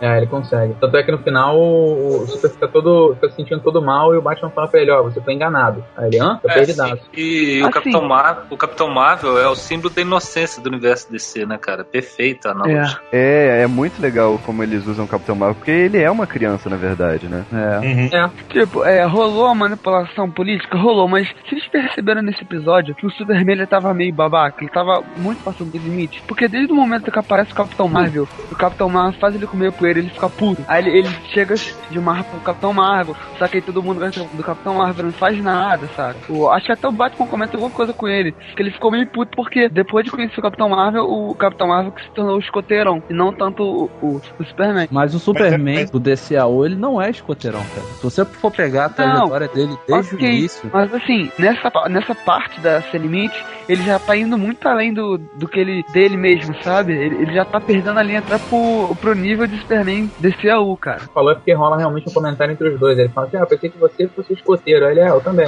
Não, mas assim, é, é lógico que dá uma forçadinha assim no, no roteiro, né? Pro, pro Superman ser um pouco mais babaca, mas eu acho que ele não, não tá fora do personagem, não. Não, mas o Superman tá bolado porque o Luthor tá sendo candidato à presidência e ele tá lembrando lá dos Lordes da Justiça quando o Luthor foi presidente e deu no que deu, né? Pois é, mas ele espera isso na babaquice Pô, com é o Luthor, Marvel. cara. Peraí. Não, mas assim? eu, entendo, eu entendi o, o ponto de Ico. Ele babaca porque- inteiro com o Capitão Marvel, sabe? Tudo bem, ele tinha motivo pra desconfiar do Luthor? Claro, todo mundo aqui desconfiava do Luthor. Mas ele tava sendo babaca de graça com o Capitão Marvel, entendeu? Não, de graça não. O Capitão Marvel apoiou em rede nacional a candidatura do Luthor a presidente, cara. Quando ele fez isso, é como se a liga inteira apoiasse o cara. Sim. Ah, e, é. Isso é fora E- da postura da Liga, que diz ser independente é, em relação a questões políticas. Não, mas o moleque fez sem querer, porra. Era, é uma criança, caralho. Cara, mas Ninguém sabe disso. Perfeito, entendeu? Ele, ele até não entende quando o Superman fala que ele, é- que ele apoiou Não, não, não, mas tá, vocês têm que entender Ah. que, quando- apesar Aí, de ele ser uma criança quando tá transformado, ele tem a sabedoria de Salomão, cara. Peraí. É, Ah, mas ele continua inocente, né? Não, ele continua, ele continua inocente, mas é aquela coisa. Ele, a contraposição ao, ao super-homem acontece em níveis mais sutis do que vocês estão falando, sabe? Ele aparece mais irritadiço e tal, porque o super-homem não se conforma do Marvel tá tomando uma, ah, tomando uma atitude independente praticamente dos outros heróis, sabe? Ainda, ainda que seja involuntário no começo, mas depois ele começa a defender o ponto. É, o, o roteiro leva a crer no começo que é uma inveja. É, não, é exatamente isso. Mas eu acho que é isso que o Dico tava falando, sabe? Ele, a princípio, ele tava. dava a impressão de que o, o meio que sentindo um ciúminho. É, isso aí. Ah, mas isso foi por terra muito rápido, porque a desconfiança é, é- fica explícita na sequência, né? Não, não, isso foi por terra muito rápido porque o episódio tem 22 minutos, né? Tá certo. É, vale, vale falar também que esse é o, o que acontece nesse episódio era uma das coisas que se esperava muito que isso acontecesse na série, né? Que era o Capitão Marvel aparecer. E cair de porrada, porrada. Super-Homem. É, a porrada deles é uma das melhores porradas do seriado, cara. Porra, e eles mataram mais gente que todos os vilões juntos, cara. Eles quebraram pelo menos 14 prédios, cara. É verdade, É, cara. pô, até esse lugar tava inabitado, pô. Ah, eu Cara, acho que isso é, 14? Dr. Gore. eu, eu, coisa, né? O, o Capitão Marvel só não é o herói mais fodido das histórias porque, os, porque ele tá na editora do Super-Homem. Se ele tivesse, se existisse uma Fawcett ainda, acredito que o Capitão Marvel teria histórias tão ou, tão, ou ele seria tão ou mais fodido que o Super-Homem. A DC fez questão de manter esse lado infantilizado do Capitão Marvel pra utilizar como contraponto. Funcionam porque os personagens têm suas similaridades, né? Mas desde o começo, sabe? Eu... É engraçado que eu conheci o, o Capitão Marvel por causa daquela série de TV horrorosa que ele ia numa, num trailer com um cara. é, que é muito ruim, na verdade, né? Mas a verdade é que desde o começo, cara, que eu conheci ele nos quadrinhos, eu já percebia que era uma coisa muito, muito diferente do Super-Homem. Me- me- muito me surpreende a Justiça dos Estados Unidos ter dado ganho de causa pra DC na época, né? E infelizmente a DC faz questão de manter, faz questão de manter o Capitão Marvel num curralzinho e, e deixar o Super-Homem crescer. Burrice imensa, porque agora com toda essa briga na justiça eh, com a família do Siegel e do Shuster, eles teriam que ter uma arma pra lutar. Se eles tivessem deixado o Capitão Marvel se desenvolver, ele seria um, um cara tão ou mais fudido que o Super-Homem, na verdade. O Super-Homem tem menos recursos do que o do Capitão. deu, fim. Eu acho que a prova cabal disso é o Miracle Man, né, cara? Sim, óbvio. Miracle Man é, o, o Alan Moore prova esse ponto ali. Olha, capitão, eu queria falar. Chega de broncas. Eu convoquei esta reunião e vou falar o que eu penso. Mas eu. Eu admirei a Liga a vida inteira. Vocês eram meus heróis. Cada um de vocês. E você. Você era mais do que um herói. Eu idolatrava você, eu queria ser você. Toda vez que eu enfrentava vilões, eu pensava: o que o Superman faria? Agora eu sei. Eu acredito em jogo limpo, em confiar na palavra das pessoas e dar a elas o benefício da dúvida. Na minha cidade, eu já enfrentei minha cota de vilões. Mas nunca tive que agir como eles para vencer uma briga. Eu sempre achei um outro modo. Bom, eu quero dizer com isso que eu gosto de ser um herói, um símbolo. E é por isso que eu vou sair da Liga da Justiça. Vocês não agem mais como heróis.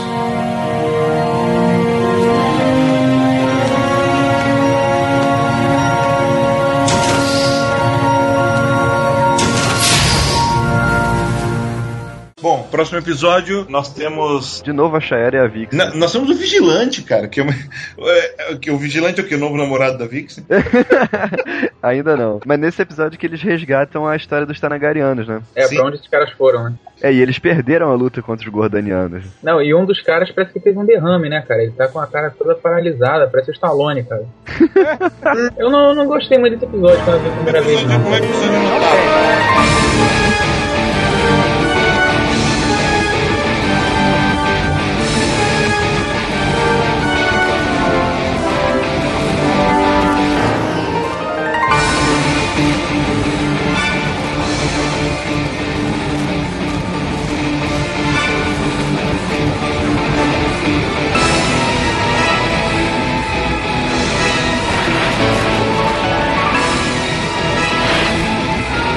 Próximo episódio, outra questão. Com É, de autoridade. Né? Questão de É, é, o nome em português é Disputa de Poder. Nesse episódio a gente, tá- a gente retoma a grande história da, da Liga, né? É o questão achando os arquivos sobre os Lordes da Justiça, sabe? E o plano do Luthor pra desacreditar a Liga junto com a sua legiãozinha do mal. É, na verdade o, o questão ele vai querer matar o Luthor pra evitar que o Superman mate, né? Sim, por- porque o questão pode, né? Contas- É, no caso, ele olha o- os arquivos e ele deduz que, na verdade, não foi um, um mundo alternativo. Que apenas Era o futuros, né? É, ele, ele fez esse cálculo. Ah, aquilo não era um mundo alternativo, era apenas o- a mesma Terra, só que no futuro. Porra, eu tenho que impedir isso. Ah, ele, ele quer fazer com as próprias mãos, só que ele se ferra, né, cara? Porque o Luthor, aparentemente, tá, tá mais forte. Super poderoso. É, ele tá estranhamente bombadaço, tá mais forte. Ah, puta merda. É. Cara, Ele perdeu o câncer, ele tá, tá forte. Tem alguma coisa assim com o Luthor. E é bacana que aqui o, cap- o capitão tá, tá fora da liga, né? E tipo, bem de soldadinho da América, assim, agora assumidamente. Uma coisa legal que é, se você pegar o episódio anterior a esse, é uma sequência de pancadaria sensacional, né, cara? São algumas das melhores pancadarias que teve na série toda. Foi um episódio seguinte e falar, porra, os caras tão afim de quebrar tudo mesmo. né? Mas esse episódio, esse Disputa de Poder, ele na verdade é o início de um episódio quádruplo, só que eles não chamam de parte 1, 2, 3 e 4, mas Aham. esses últimos É episódios verdade. são todos ligados. Esse, é- esse é mesmo que o Superman invade lá o Cadmus, né, atrás do questão. É, aí na- que é o próximo episódio. cadeando no outro, cara. Tipo assim, o episódio todo, aí acontece, o episódio todo vai dar numa coisa no final, aí esse final é uma ponte pro episódio seguinte, aí acontece de novo, aí acontece um evento durante o episódio seguinte, aí o, o momento final já puxa pro, pro tal terceiro episódio e, sabe, e no final das contas é um episódio quádruplo, que É. fecha a quartada. Não fecha com a temporada, com a temporada é fechada com Não. outro episódio. É, quase fecha, né? Porque ainda tem mais um. Quase fecha, tem um epílogo. É. Esse episódio mostra de uma vez por todas que o Superman não é esse escoteirão, né, cara? Ele vai lá e invade o Cadmus e não tá É isso que eu tô falando, cara. E nesse episódio ele tá, ele tá meio soberbo, saca? Ele Mas chega ele é assim, cara. Desde, Não, não é questão- desde cara, o final ele é do Detetive Superman. Cara, ele não é assim, cara. Mas olha só, vê, o, vê quando ele. Lá na primeira liga, quando ele enfrenta o Darkseid, cara. Porra, ele, mas ele- porra, ele muda completamente do, tanto, do Darkseid. monte, é diferente, cara. Uma Mas coisa é por isso que a liga não tem limites, Diego. Mas é sério, não, é, não tem limites, inclusive na, inter- na interpretação que os roteiristas dão aos, aos personagens. É tipo, é- a ideia é ousadia mesmo. Exato, levam cara. Chega no, Ah. no cara que tá torturando o questão, o cara aponta a arma, ele, cara, não seja idiota, larga essa arma, sabe? Não, mas é assim, cara. Cada um interpreta do jeito que quer, por exemplo. Eu gosto muito dessa caracterização do Superman que eles deram, sabe? Eles questionaram o personagem, entendeu? Pô, eu acho, eu acho isso mais interessantíssimo. Assim, É, ele, é, ele é aquele cara escoteirão, mas na hora que ele tem que agir, ele vai agir, cara. Assim, eu maneiro, acho que combinou com um momento de tensão, mas eu só acho que isso não é a personalidade do Super, sabe? Apenas isso. Falando um pouquinho sobre a história desse episódio quádruplo aí, né? O satélite da Liga dispara contra uma base do Cadmus, né? Explode a base. O o questão tinha sido pego, aí o Superman invadiu o Cadmus lá, pegou a questão de volta. Só que assim, quando eles voltam, logo depois o, o Luthor malandramente ele hackeia o satélite e aquele mega canhão aponta pro, pra esse quartel-general do Cadmus. Que aí já dá, um, já dá uma outra merda, sabe? Todo É. mundo começa a culpa da Liga da Justiça, eles fizeram de sacanagem, foi retaliação da Liga. Ah, acho que o ponto alto da merda que deu É quando o telefone particular da Liga toca, sabe? Aí vem o Ajax. O Ajax ele não é muito de, de expressar, de expressar sentimento, mas tu vê que ele ele tá com, ele, ele tá muito sério nessa hora. Tá sabe? tenso, pô. Telefone Ele fala com o toca. presidente, né? É, É. Ele, ele quando toca, ele fala, sim, senhor presidente. Tu vê que a parada deu muita merda, cara. Muita merda. O que é bacana também nesse episódio é que a gente tem num, num outro momento a volta dos Ultiman, né? Vários Isso, clones, é. assim, tipo assim, um monte de Ultiman assim, comandados pela. pela Galateia. poderosinha. E aí a liga se entrega pro governo, né? Menos o Batman que se recusa. E é bacana que nesse. é, A gente já partiu agora pro episódio 24, que tem, que tem um- o título dele, é, é o título de um, de um arco de histórias que tinha acontecido fazia pouco tempo na DC, que é o Panic in the Sky. E o, e o bacana desse episódio é que é, aquele, aquele exército de clones dos Ultiman são batalhados pela, pela Liga Unlimited, né? ou seja, os coadjuvantes, né? Vão em peso, assim, aquela, aquela negócio, heróis em, desenhe heróis de página a página, ou de quadro a quadro, e, e mete eles na porrada. É nesse episódio que vários daqueles heróis que eu comentei no último podcast que são só, só aparecem, mas não falam nada, só aparecem em alguma cena, essas coisas, é, é nesse episódio que eles aparecem. Cara, e o legal é que esse plano foi super bem arquitetado, né? Você usar o canhão da liga pra desprestigiar ela e ao mesmo tempo deixar a torre sem energia pra ficar suscetível a uma invasão e ser destruída. E tipo assim, é, a invasão, cara, eu achei legal porque aqueles mísseis, né, cara, quando eles estavam chegando perto, eles liberam, tipo, três serras giratórias, sei lá, achei aquela parada muito agressiva, cara. É muito, cara, tipo assim, a gente tá invadindo isso, a gente vai destruir tudo, cara. Porque são três serras entrando, destruindo com foguete que destabiliza o satélite, sabe? Assim, eles estão sofrendo um ataque muito forte, não é um, um ataque qualquer, cara. É um ataque muito forte. E quando abre, eles veem que, sabe, é um exército, de, sabe, gigantesco de Altmans, cara. Que já chega botando o terror todo, cara. Nesse episódio culmina uma coisa que estava no plano de fundo até então, que é o que é o plano do Luthor, né? Que é reativar o Brainiac, né? E a- essa inversão de valores do Cadmus, né? Que a Amanda Waller, ela percebe que ela me- eles meio que estão no lado errado da, da história, né? Ela sabe que foi manipulada. É, porque o Luthor, o Luthor tem essa. É, é aquele negócio, eu ia comentar isso quando a gente falou do quarto mundo, mas o Luthor tem, o Luthor tem um quê de Gordon Godfrey, cara, nessa, nessa liga. Porque ele, ele consegue convencer as pessoas na lábia, é muito fácil. Não, pois é, eu acho que essa é a grande verdade, porque o, logo o Cadmus, que era a, a grande, a grande conspiração, era quem mexia por debaixo dos panos, tomou uma volta, sabe? Os caras que faziam as peças andarem, mexerem, tomaram a volta, sabe? Então, assim, o Luthor mandou muito bem nesse, nesse ponto, sabe? Ele não enganou o Joãozinho da padaria, ele, ele enganou a porra do Cadmus inteira. Mas é aquele negócio, Ele- ele... mandou bem até que chega, até que ele percebe que o Brainiac não é um imbecil, né? Mas Ah, aí que cara, tá, é- ele, aí ele dá a segunda virada, cara. Ele é usado pelo Brainiac, ele vira parceiro do Brainiac, cara. É, ele, ele É. chega e pergunta aí o que, que vai fazer depois. Qual, qual o propósito que você tá fazendo? É, cara, poxa, ele convence o robô a não, a não apenas completar a dele, a expandir. Pô, cara, ele, é muito bom na lada, sabe? Só eu lembrei do Akira quando acontece essa cena dele se transformando. Ah, não, mas eh, sabe o que me lembra? Vocês lembram da última história do gibi do, Super, do Superman clássico, que é roteiro do Alan Moore, desenhado pelo Kurt Swan, antes da Sim, sim. Então, Isso é referência clara e direta. referência direta a isso, né? Time Luthor Brainiac era o, o team-up principal contra o Super-Homem. Que, tipo, comparado a ele, só, só o team-up dele com o Coringa, que daí era só contra o Super-Homem e o Batman, né? Mas contra o Super-Homem tinha esse team-up do Luthor com o Brainiac direto, né? Vai ver que era a careca dos dois, né? Porque ajudava. Essa história que você tá falando aí do Superman do Alan Moore é qual? Aquela. Acho que é o Adeus. O Adeus. nome. É o Adeus. Adeus. É, eu tô- Não, bem o que tu falou, o team up deles ne- nesse O Adeus é muito legal, cara. Eles vão a, a- a andarem juntos, é, é muito legal aquela cena, cara. Não, então, e, e é mais ou menos isso que acontece aqui, só que não tem tantos problemas motores, né? É, mas muito legal nesse episódio também é a luta final do Luthor Brainiac contra o Flash, né? Porra, é foda. Porra! É, o momento maneiro. mais legal, cara. Nessa que o Flash É aí faz que mostra como- que ele vai pra parar. Ele Isso. sai do tempo, depois ele Eu- volta. Não, ele não sai do tempo, ele dá, ele dá a volta no mundo pra poder dar um, Ah, é um um soco impacto. de massa infinita lá. É. É, mostra no desenho que ele realmente é forte, né, cara? Porque ele, ele é meio subestimado, sabe? Ele pode ser melhor, mas ele parece que ele não usa toda a capacidade. E, e nesse, nessa luta tu vê que ele usa a capacidade dele toda, cara. Tanto ao Ele até perde de o controle. parar É, ele usa a ponto de ir pra força de aceleração. No entanto, O quando Super ele Alien sentava e chorava.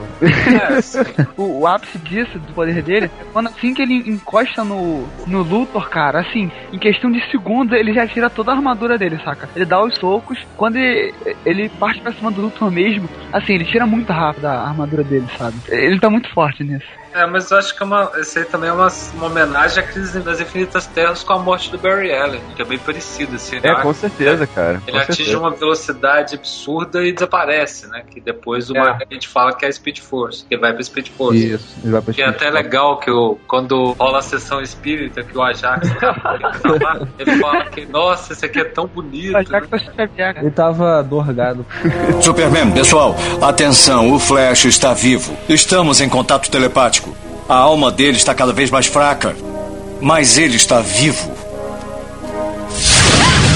Flash! Já era. Aqui é tão bonito. E tem uma força. A força da aceleração. Que me chama pra casa. Eu tenho que ir. Não, Wally! Pegue minha mão! Cara, essa, essa cena é muito legal, cara. O Luthor ele falando, ah, então é assim mesmo que termina. Eu mato você e o fim do mundo acontece. E ele materializa uma espingarda, sabe, pra atirar no, garoto. Aí você vê É. ele correndo. Aí, porra, ele, o Flash tá fugindo. E aí em seguida ele começa a espancar o cara. É, que por um momento você realmente acha que, que vai acontecer igual o, o mundo alternativo, né, cara? Que não, acho que foi até na cabeça do, do questão. A- aparece Isso. o Flash correndo dessa maneira, né? Vem É. o Lu, o exército, aí a- a mesma, a mesma sombra na testa dele pela espingarda. Por um momento tu até acha que vai acontecer, mas felizmente não. Esse Luthor Brainiac, ele cria umas cópias dos Lords da Justiça, não. Cria. É, pô, é muito legal. Se ele criar o, o Brank nas cópias genéricas, ele, não, a gente pode fazer mais. Aí ele, ele pega na ferida, né, cara? Ele pega É. os lápis disso. Muito Ah, Tem uma coisa desse episódio que eu acho muito legal, gente. É quando os sete originais voltam em cena junto. É o, é o momento que É. eles, é, você tem É. toda essa diluição né, de personagens durante a série inteira pra combinar no set outra vez. É aquele negócio, eles mostram a importância dos sete originais quando todos os outros caem em batalha. Isso, É. que, que assim, na pior das hipóteses, eles servem de inspiração pro, pros heróis menores, como o Aço fala. Ele não, cara. Eles não são porque eles são os fundadores, é porque eles são os melhores. Eles são muito bons, sabe? Na pior das hipóteses, eles servem de inspiração, entendeu? É, o problema é que os sete originais aí não tem o Aquaman, né? Tem a Mulher Gavião. É. Ah, cara. Não, sete originais Não, no mas, cara, A desenho. referência é o Nossa, desenho desenho. animado. Tá certinho, viu? Não, não, não. É, É, é, Aquaman.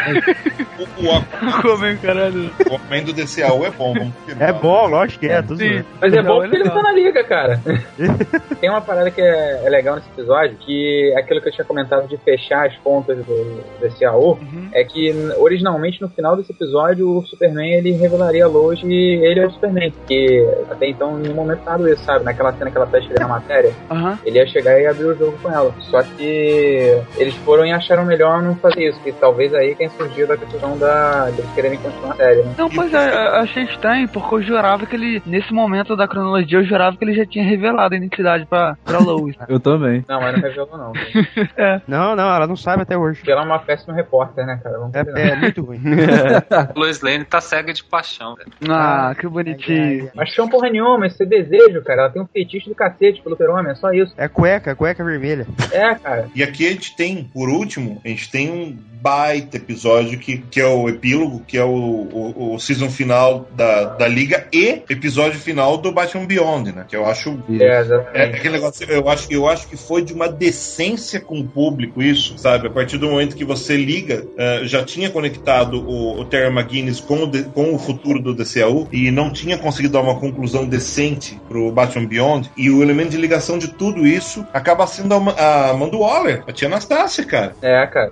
Que é, que é que é uma coisa assim que você pensa. É, é, é é aquilo que o Dico falou. Que falou, a, a Amanda percebe que tá no lugar errado. Que, que, ela, que ela escolheu o lado errado pra lutar. E nesse episódio se confirma, sabe? É, é a redenção dela, né? E, e, assim, eu curti botar uma redenção nela porque ela é um personagem muito legal, cara, sabe? Ela é. é. Ela é um personagem muito. Tipo assim, ela era do outro lado, a gente odiava e justamente por isso ela era uma excelente personagem. Foi muito legal dar esse papel de destaque pra ela, sabe? Mesmo sendo redenção ou não, mesmo se não fosse, foi muito legal deixar ela aparecer esse último momento, cara. Muito legal mesmo. Quando foi que descobriu tudo? Acho que eu sempre soube. Mas quando os rins do Bruce falharam, ele precisou de um doador de tecidos para clonar os novos. E, por coincidência, eu era plenamente compatível. Perfeito. Só coincidência? 111 para uma. É. Fez teste de DNA? Assim que eu tive coragem. Eu só tinha 16 anos de idade quando começou a me treinar. Um moleque boca suja com potencial que eu nem imaginava. Podia ter fingido que não era nada, mas eu te admirava, eu adorava você.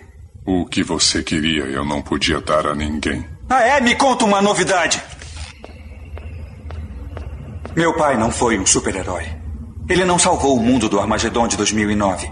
Ele nunca ficou cara a cara com o Senhor Frio, mas foi um homem bom mesmo assim. Até quando se separou da mamãe, ele sempre fez o que era direito. Meu irmão e eu sempre tivemos de tudo. Quando mamãe não conseguia pagar as contas, ele ajudava. Tentou me ensinar o que era certo e errado. E teria dado certo se eu tivesse escutado. E nunca levantou a mão para me bater, e olha que eu até merecia. Onde quer chegar? Onde quero chegar? Tô querendo dizer que eu nunca duvidei que ele me amava. Tô querendo dizer que tudo que eu vivi com o meu pai não passou de mais uma mentira. Mais uma entre tantas outras que você contou pra mim. Quero dizer que acabo de descobrir que o Warren McGuinness não é meu pai. Você é. O que você quer de mim? Eu quero saber toda a verdade. Parece que já sabe. Eu não queria acreditar que você era tão incrivelmente arrogante que pensou que o mundo não viveria sem você. Ou alguém como eu. Não é arrogância. É um fato. Você amou isso. Como? Você já era um adolescente quando eu conheci a sua mãe. Eu sei lá. Talvez tenha procurado a nanotecnologia do Cadmus para usar e fazer meus genes baterem com os seus. Essa tecnologia é ilegal há mais de 40 anos. O que não impediu que o Coringa usasse no Team Drake. Tá, tá legal, golpe baixo. Você não mentiria para mim, não é mesmo? Ok. Acredite no que quiser. Mas sabe tão bem quanto eu, acidente ou não. É muito bom que seja quase um clone meu. O mundo precisa de um Batman. E sempre vai precisar. O legado de Batman é uma honra, Terry. Aí quer saber, Coringa? As pessoas tinham razão este tempo todo. Você é maluco. Ser o Batman não é uma honra. É maldição. que eu acho... Esse episódio ele, ele merece um comentário especial porque ele foi feito, cara, meio que uma coxa de retalhos de ideias do que eles poderiam fazer pro Batman do Futuro. Que, como o Delfim falou aí, esse episódio ele fecha a segunda temporada e fecha também o Batman do Futuro. O Steam, ele, quando saiu o DVD, o DVD da Liga, ele tem um extra lá que ele, tipo, o tipo comentário do diretor, sabe? E aí você pode ver ele falando. E nesse episódio ele fala que ele e o Glenn Murakami, que era o outro envolvido no projeto, eles tinham uma ideia para um outro filme do Batman Futuro depois do retorno do Coringa. Só que o filme ele iria focar na Selina Kyle, que seria uma velha amarga, a visão do mundo dela como muito, muito diferente. Uma velha gorda e puta, igual no Cavaleiro das Trevas. Mais ou menos isso aí. Não, mas a, a parada é que assim, ela ia ter largado a vida dos crimes e ela passou a perceber que o Bruce realmente estava certo o tempo todo. Só que meio que o Amanda Waller passa, sabe? Só que aí ela, ela acreditando tanto que o, o mundo precisava de Batman, ela cria vários clones do Bruce e espalha por aí. É, ela meio que faz com que esse.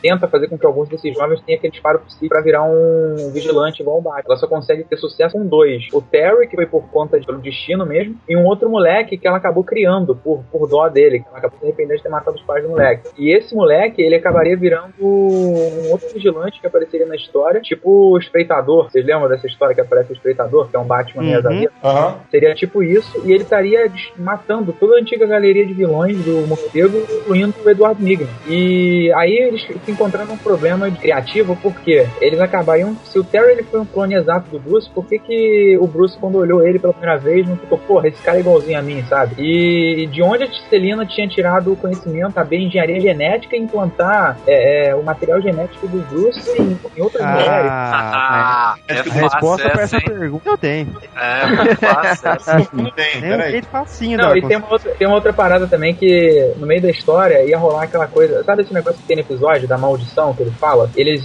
eles ficaram preocupados de repetir essa dinâmica que eles já tinham usado no Batman pro Retorno do Coringa. Em que o Pilo vai e sai do, da barra da saia do mestre e depois volta e não sei o que e tal. Eles não queriam meio que se repetir. E acabou que esse projeto engavetou e ninguém mais falou nele. E muito dele foi utilizado nesse epílogo, fazendo algumas alterações, né? Substituíram a Celina pela Amanda Waller aqui, em alguns aspectos. E o que não foi utilizado nesse episódio foi tá sendo aproveitado agora, inclusive, nessa série lançada em 2010. Que quem pôde acompanhar falou aí do, do Dick Grayson, que, é, o que, que aconteceu com ele e tal. E bastante dessas ideias que apareceram Peraí, eram dessa, do Bate Futuro, que saiu em 2010, 2010? agora, que saiu como minissérie. Saiu em 2010, uma quadrinhos, cara. de Não, a...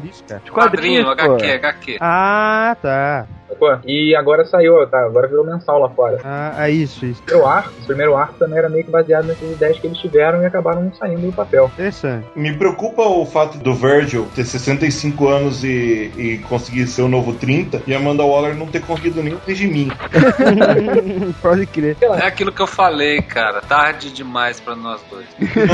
Peraí, ela, ela, tinha, ela tinha grana, tinha os recursos. Faltou ali a pílula pra emagrecimento, né? Cara, mas quando o Virgil tinha, assim, tinha, sei lá, 16 anos, ela já devia ter uns 40, 50. E aí você dá um salto de 65 anos no futuro. a mulher já tá beirando os 100 os 110, 120 anos. Tá, tá na hora de ir pro Ignite mesmo, cara. Isso, isso é uma loucura, né, cara? O nego faz clone, viaja no tempo, vai pro outro Não é um universo. Ema- pulo- não, emagrecer nada, né? Não é um. É, Gente, não é um 65 anos, é um pulo de uns 40 anos no máximo. Não, são 65 anos, cara. Passa 65 anos depois. Pô, o Theo já Ah, tá grandão, cara. que no. É, futuro é. tem- É, você tem que lembrar disso. É, o Bruce tá velhaco, tá muito mais velho que no, no Batman do Futuro. Tem que lembrar que, ó, o Bruce ele tá sem, ele tá velhaco, sem cabelo, o, o Terry ele tá com topetão, e a menina dele tá com cabelo curto, ela até fala que, que eles namoram há 15 anos. Isso aí são as paradas pra comprovar que o tempo passou bastante depois do final do próprio Batman Beyond. Pô, o Theo tá muito mais velho. Está na minha cadeira. É, tô mesmo. Onde foi que se meteu? Eu tive que fazer umas coisas. Muito tarde para enigmas. Ainda mais às três da manhã. Podia ter ligado. Eu fiz uma sopa, mas já esfriou. Desculpe, não quis te preocupar. Ah, eu fiquei preocupado com Gotham. Sem um Batman para defender. Pode deixar comigo. Sempre. Kent ligou. Nada apocalíptico, ele só quer sua opinião no caso recente. Disse que podia ir vê-lo em Metrópolis. Sei. Melhor me vestir. Devia comer alguma coisa antes, para manter as forças. Quando eu voltar. Você é teimoso como uma mula, sabia? Até apareça o meu pai.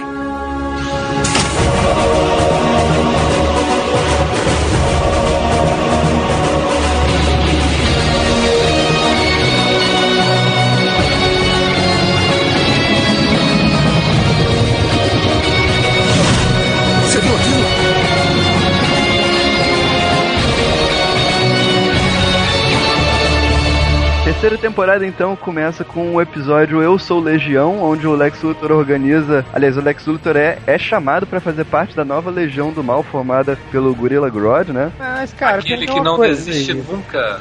Tem uma coisa É. nessa Legião do Mal aí que ela tava fadada a dar errado, porque ela não tava numa cabeça do Darth Vader dentro do pântano, né, cara? Ah, Pois tava é. um negócio bem parecido, cara. Não, não, mas, Ah, mas não, tem que falar, assim. Cara, Funciona. é que aquele negócio, sabe? Tipo, até faz sentido o que é esse negócio, porque essa sede da Legião do Mal, vamos dizer assim. Por... É, não, porque é o seguinte, isso aí é, isso, é- ela, ao mesmo tempo que ela lembra a, a nave da, do pântano, que, daquela, da, da série de Super Amigos, ela também lembra, lembra a nave do Brainiac, né? Que é de onde o Luthor tirou a tecnologia para poder fazer. É, Não, mas, mas quando o Luthor chega, a nave já tá pronta, né? É, cara. Sim, sim, mas tipo, a base, a base é baseada né, na tecnologia do Brainiac. Isso é, isso é colocado na Não, série. cara. Mas tipo, o que, o que importa são os vilões ruins que tem nessa, nesse episódio. tipo, o Dr. Pola- o Dr. Polaris, pelo menos as pessoas conhecem muito. Agora o Chave, cara, vai usar o Chave Um homem brinquedo, cara. assim, Brinquedo é o todos. pra, pra abrir com chave de ouro. Nossa. Ah, sabe? O esqueleto, né, cara, do He-Man, aí. né? Sim, cara, esse leto aí, cara. Ó, Marcos capítulo 5, versículo 9, o último verso. Ah, boa. boa. Meu nome, meu nome é Legião, porque nós somos muitos. O episódio chama Eu Sou Legião. E, tipo, tudo que é Eu Sou Legião que você já viu, né, é, é- é tirado dessa citação bíblica, pra quem não sabe, né? E também é uma referência óbvia à Legião do Mal, claro, óbvio. Mas ela é mais parecida com a Sociedade Secreta que tava rolando nos quadrinhos do- da DC na época. É verdade. É, O legal, o legal é que a gente vê que o Luthor realmente tá maluco pra cacete, que ele fica falando com o Brainiac sozinho e vê o Brainiac, só ele vê a porra do Brainiac, ele, ele se, praticamente se vende ao Grodd por conta de um pedaço do tamanho de uma unha. Do, do É, cara, assim, maluco é pouco, ele, cara, ele tá muito piroca das ideias, cara. Muito, demais. Ele toda hora ele, quer arranjar um- uma maneira de, de voltar o, o de, de ter alguma resposta do Brainiac. Eu, eu hoje vendo o episódio do, do Dividimos Caímos, eu até entendi isso, porque assim, naquele momento que ele tá junto com o Brainiac, ele tá muito poderoso, cara. Assim, ele tá com um poder suficiente pra consumir o, o universo inteiro, sabe? Tudo bem, ele não conseguiu, mas ele tinha capacidade, sabe? Então eu até entendo porque quando ele, ele perdeu isso tudo, ele ficou maluco, neurótico e, e doido pra, pra ter isso de volta, cara. É importante frisar que é nesse episódio também que o Brasil é bem representado e temos a fogo doida pra dar pro Flash.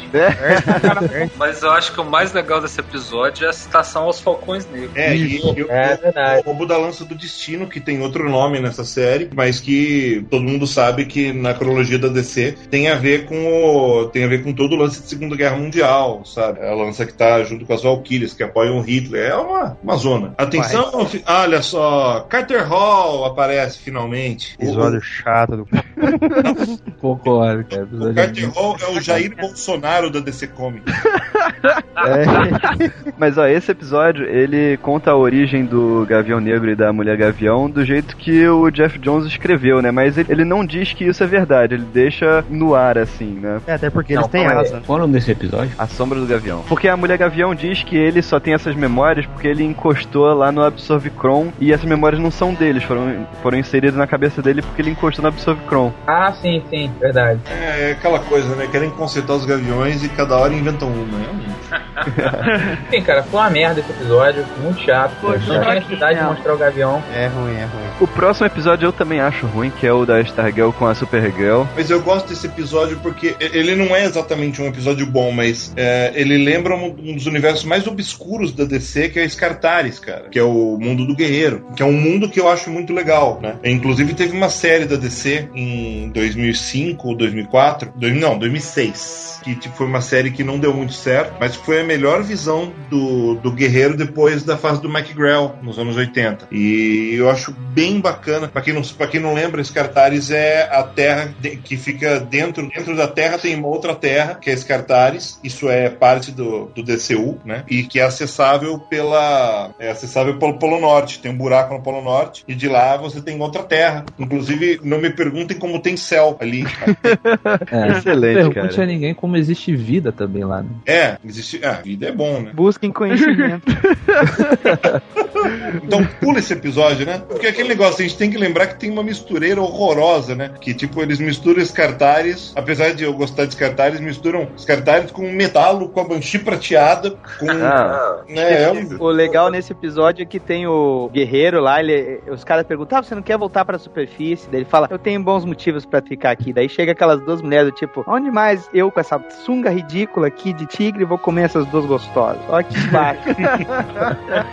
A única coisa legal desse episódio é homenagem ao guerreiro. Ó, o próximo episódio em Outras Terras é o episódio em que o Ajax sai da Liga da Justiça. É, é, ele, ele faz aquele movimento tipo Quarteto Fantástico.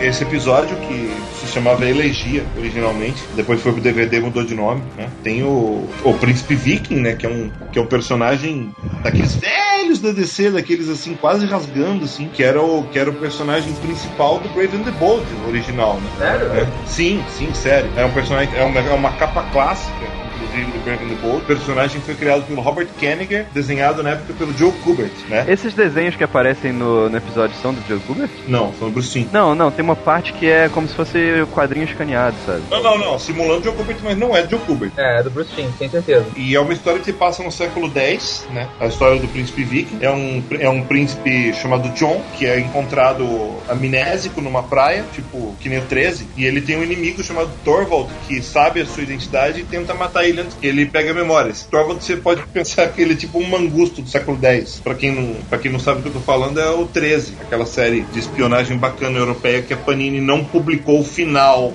Tem até o jogo dele. Sim, tem até o jogo que é um jogo bacana. Sei. É, bacana pra caraca. né? Sei qual é. Então, o Príncipe Viking foi publicado desde o número de estreia do and the Bold, onde ele tá na capa, até o número 26, que saiu em julho de 1959, data de capa. Ele fez algumas pequenas aparições depois com o Sergeant Rock, né? Ele é encontrado num, numa geleira. Isso lembra alguma coisa?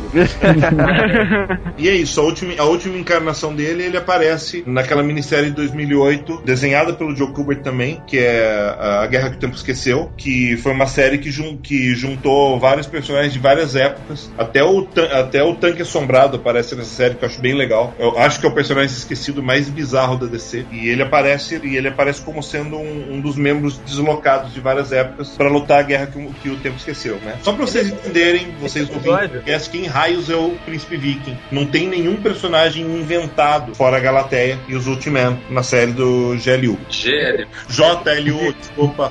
É, esse episódio também tem que lembrar que é uma coisa legal, que o King Faraday, ó, King Faraday aparece.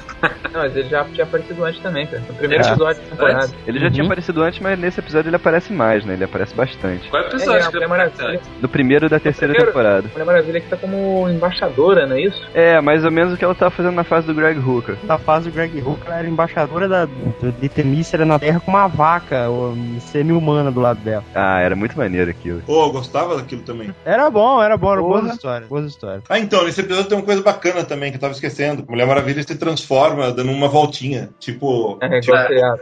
É, gosto, é, é. Linda Carter. Próximo episódio, Pompa e Circunstância. É o episódio do, Fla do Museu do Flash, né? É, em que, aparece, em que aparece o Orion com toda a sua truculência, né? E É. nesse episódio é o. O episódio tem uma daquelas participações especiais bem legais dos quadrinhos, né? Que o Trapaceiro aparece, dublado no original pelo Mark Hamill, né? Aham.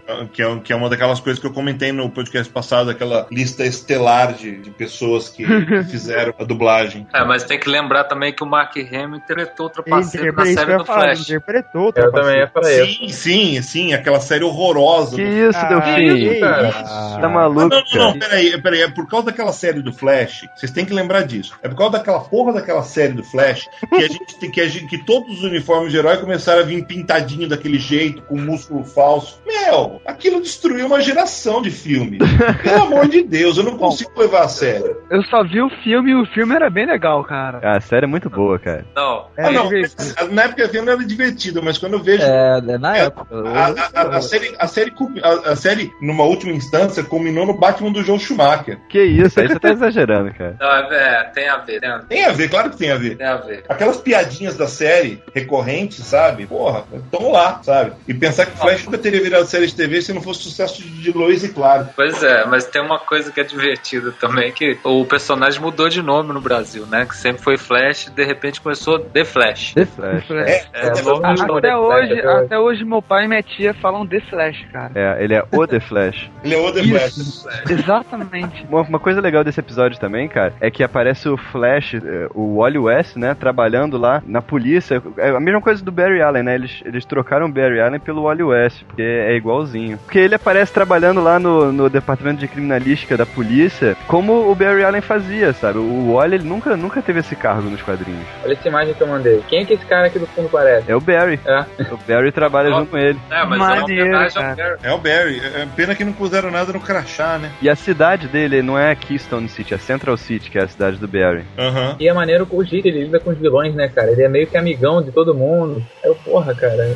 Eu É, mas vi é muito pra ver esse episódio. Eu, eu gosto muito desse episódio, cara. Eu Aí gosto a, muito a desse menina... episódio. Ele é divertido. De- Desse episódio ele encontra a Linda também, né? Isso, isso. É. A repórter vem toda, toda, toda se querendo pra ele, ele vai, ah não, aqui é meu autógrafo, toma. É, Não, mas- A. Linda cara. Park, pra quem não sabe, é a esposa do Wally West nos quadrinhos. É, as foda. O próximo episódio é o Ajuste contra o Mortal, que é o episódio do Boston Brand. Boston Brand, finalmente esse, episódio, aparecendo. esse episódio foi esquisito, cara. Eu, eu achei bizarro, e, e, tipo, eles. Eles fazem umas misturas que funcionam de vez em quando de cenários. Agora, o Boston Brand com a cidade gorila, eu achei meio. Sabe? Sa- sa- Sabe, tipo, tudo envolve. eh, tudo envolve a sociedade secreta, de um jeito ou de outro, né, nessa série, sabe? Fora o episódio de Descartares. Eu achei muito esquisito. Eu não, não, não gosto Ele, ele muito. tem um ar meio estranho mesmo, não tem, cara? Eu, eu, eu acho que eles fizeram isso porque tem que ter um episódio com gorilas por temporada. Pra Vou botar a cobrir Um cota, macaco né? cara? Pô, que maldade. Di- di- Dizem que você bota um gorila na tela, ajuda a vender até chocolatado. Opa, finalmente temos o Cadmus de novo. Oh, esse episódio é bacana, porque esse episódio é o que tem os sete soldados da justiça, cara. Das Soldados da Vitória. Mas, mas, tipo, várias coisas. Tipo, tem o Capitão Nazi, que é do universo do Capitão Marvel aqui, aparecendo. Episódio. Tem a, a Legião Gavião Jovem aparecendo nesse episódio. O Ricardito, cara. O Ricardito aparecendo. Temos o Vigilante de novo. O, o Crimson Avenger, que é o primeiro vigilante mascarado do universo DC, né? Só que, É aqui, verdade. só que aqui é aquela encarnação. É o cara, né? A encarnação. É o, é o Lee Travis que aparece aqui, né? O clássico. É, o clássico. Mas aí faz uma referência direta aos sete soldados da Vitória originais. Por isso que o Ricardito aparece. é, que eram esses. A única diferença é que ele, em vez de botar o Sideral, eles colocam a Stargirl. Ah, Sideral. E o Ricardito, vale lembrar que ele usa o mesmo uniforme que aparece no desenho dos Teen Titans. Eu falei que o Capitão Nazi, né? Do universo do Capitão Marvel, né? Aparece nesse episódio também o Spy Smasher, cara, que também era um personagem da Fawcett, né? E que a DC nunca usou decentemente, né? E ele aparece fazendo uma ponta aqui, no flashback que tem nessa história, na abertura, quando ele que ele rouba a fórmula do super soldado dos nazistas, que é a que cria o Capitão Nazi, que é o que move toda a história, porque essa fórmula é reutilizada pelo Cadmus, comandado pelo Ed Ealing agora. né? É isso que é isso que mexe a história inteira. Então, mais uma naquele, mais uma daqueles argumentos que, tipo, a DC recuperando os personagens mais absurdamente terciários.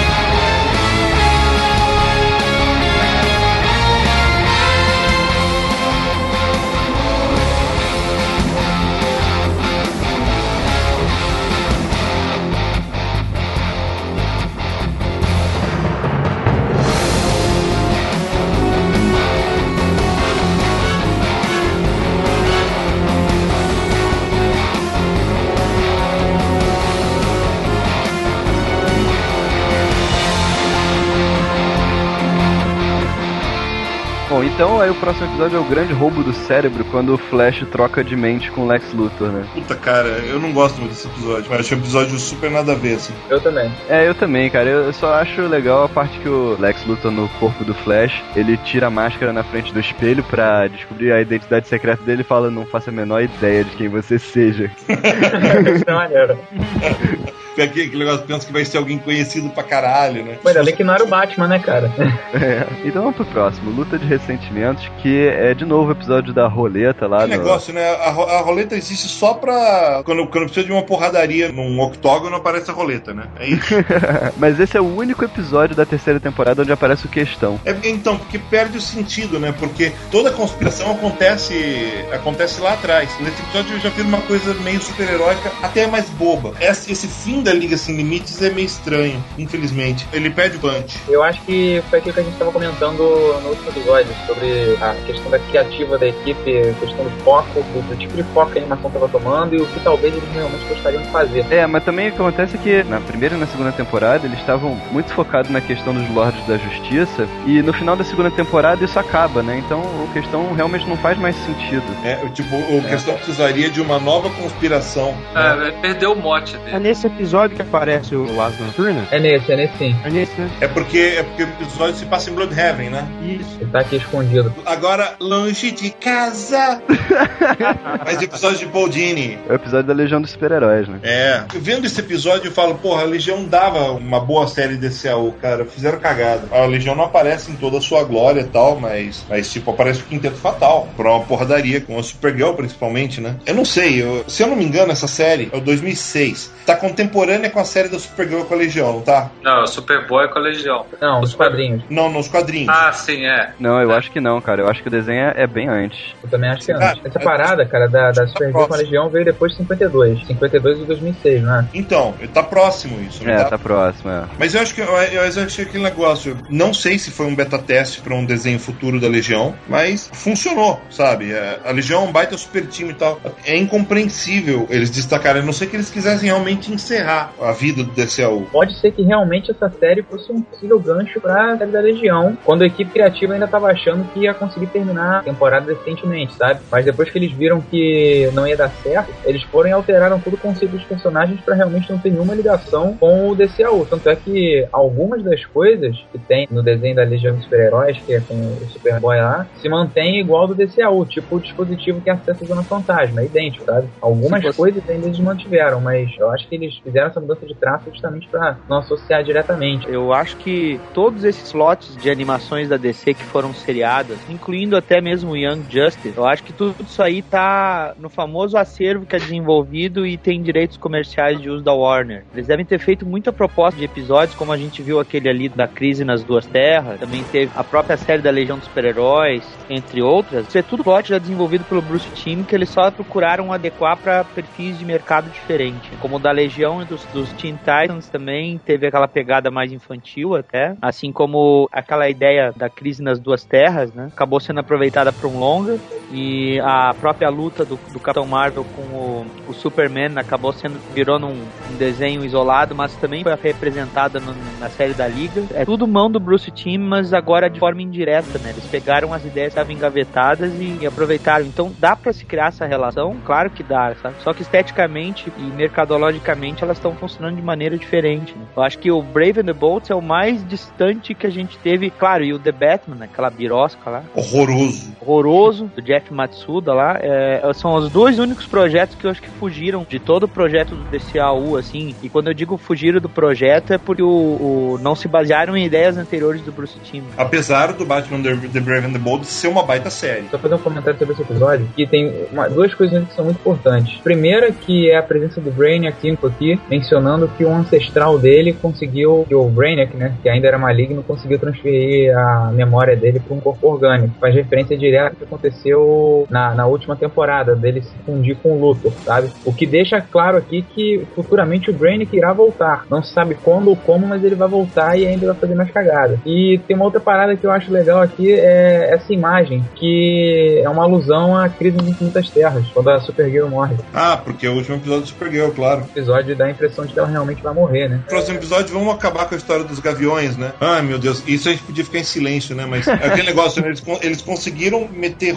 É aquela coisa, né? Quando o personagem é cagado, acontece esse tipo de coisa. Conseguiram. Todo, tudo se fecha meio direitinho na liga. Estão mais ou menos no lugar certo tal. Agora, mete um gavião negro e a mulher gavião? Não, tem que ter um rolo. Que, qual que é esse rolo? Warhawk, né? E daí você chega, pombas, mas o, mas o John tá com a Vixen. Mas peraí, mas o filho deles do futuro, o Warhawk, ele é filho do John com a Shayera. Mas e a Shayera não vai ficar com o Carter? Peraí, algo tá errado. Daí eles têm um episódio para tentar desfazer essa confusão. E é claro que não consegue.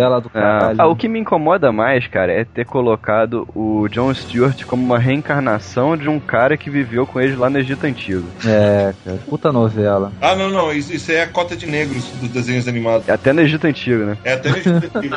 é aquele negócio, eu falo, depois do, do Rendal Negro, sabe? Ah, ah, na, na, série da Mulher Maravilha transformaram a Eta Candy numa negra magra. que é aquela mina do Cold Case, a Tracy Thomas. Então fala assim, meu, algo tá muito errado nesse, nesse sistema de cota obrigatória. Pelo amor de Deus, tem, tem que ter exceção. Tipo, um filme, um filme sobre os bastidores da Ku Klux Klan. Vai saber, né? Eles, vão, eles têm que fazer uma coisa, né? Ou então vão fazer que nem o Al Johnson, né? Quando no primeiro filme falado do cantor de jazz que pintaram um branco de negro, no filme desses vão pintar um negro de branco pra poder cumprir a cópia. Agora, esse episódio ele tem a adaptação do Jeff Jones, né? É, pois é, isso que eu ia falar. Deixaram ele botar a mão, cagou, velho. Cagou, cagou. Cagou. É. Não, eu acho que isso aí foi aquela parada que ele tava sempre fazendo de tentar amarrar a cronologia e conseguir explicações mais ou menos pras coisas. Explica aí o que aconteceu, por que deu essa merda toda, aí ele tentou. Se ele tivesse falado que o cara chegou, sei lá, do Egito do Stargate, lá numa pirâmide voadora, seria melhor.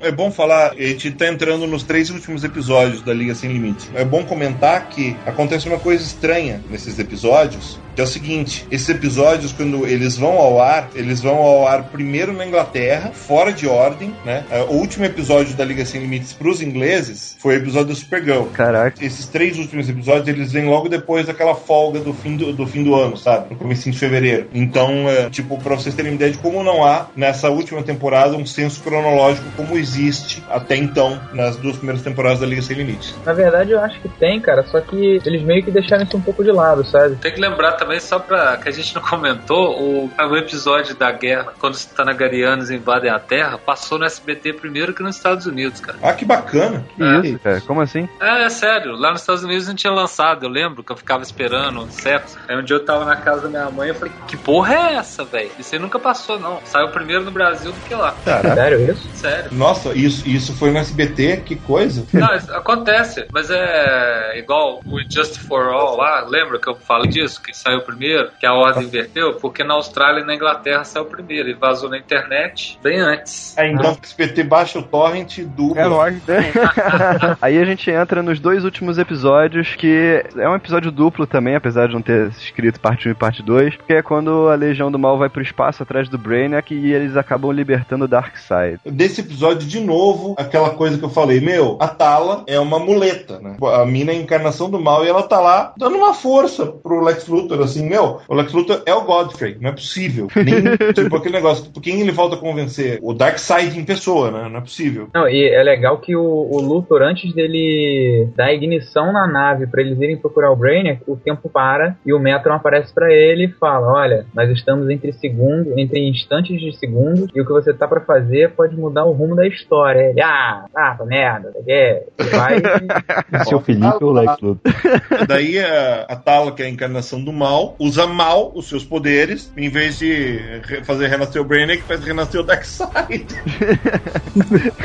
Errou por um pouquinho, né, cara? De acordo com o Wikipedia, o Darkseid e o Brainiac juntos. Ah, não, não. É o Darkseid com tempero de Brainiac, assim. É, é que nem esses sabores novos da Ruffles, né? Você bota um sabor novo com uma pitada de, outra- de uma coisa diferente. Tipo, ketchup com uma pitada de sorvete, de creme, sei lá. É, é, chocolate com uma pitadinha de giló, né?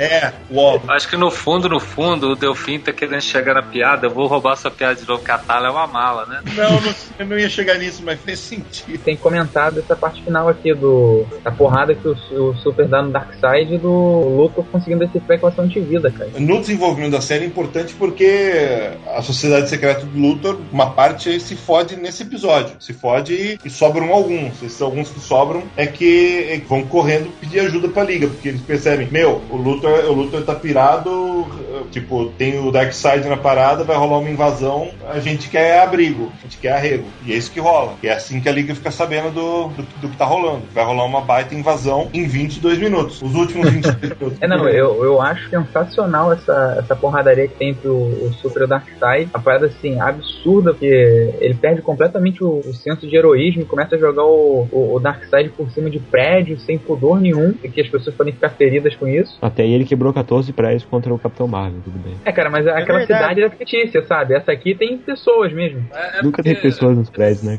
cara? É, Nunca tem, isso cara. Ainda mais desenho. É, mas é igual aos Estados Unidos. Pra salvar, você tem que destruir primeiro, cara. O Batman nunca vai desistir enquanto ele puder respirar. Nenhum dos meus amigos desiste. Já eu problema muito diferente.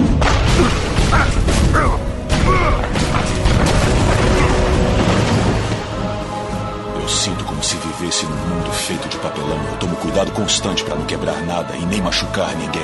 Eu nunca me permito perder o controle, nem por um momento, pois alguém pode morrer.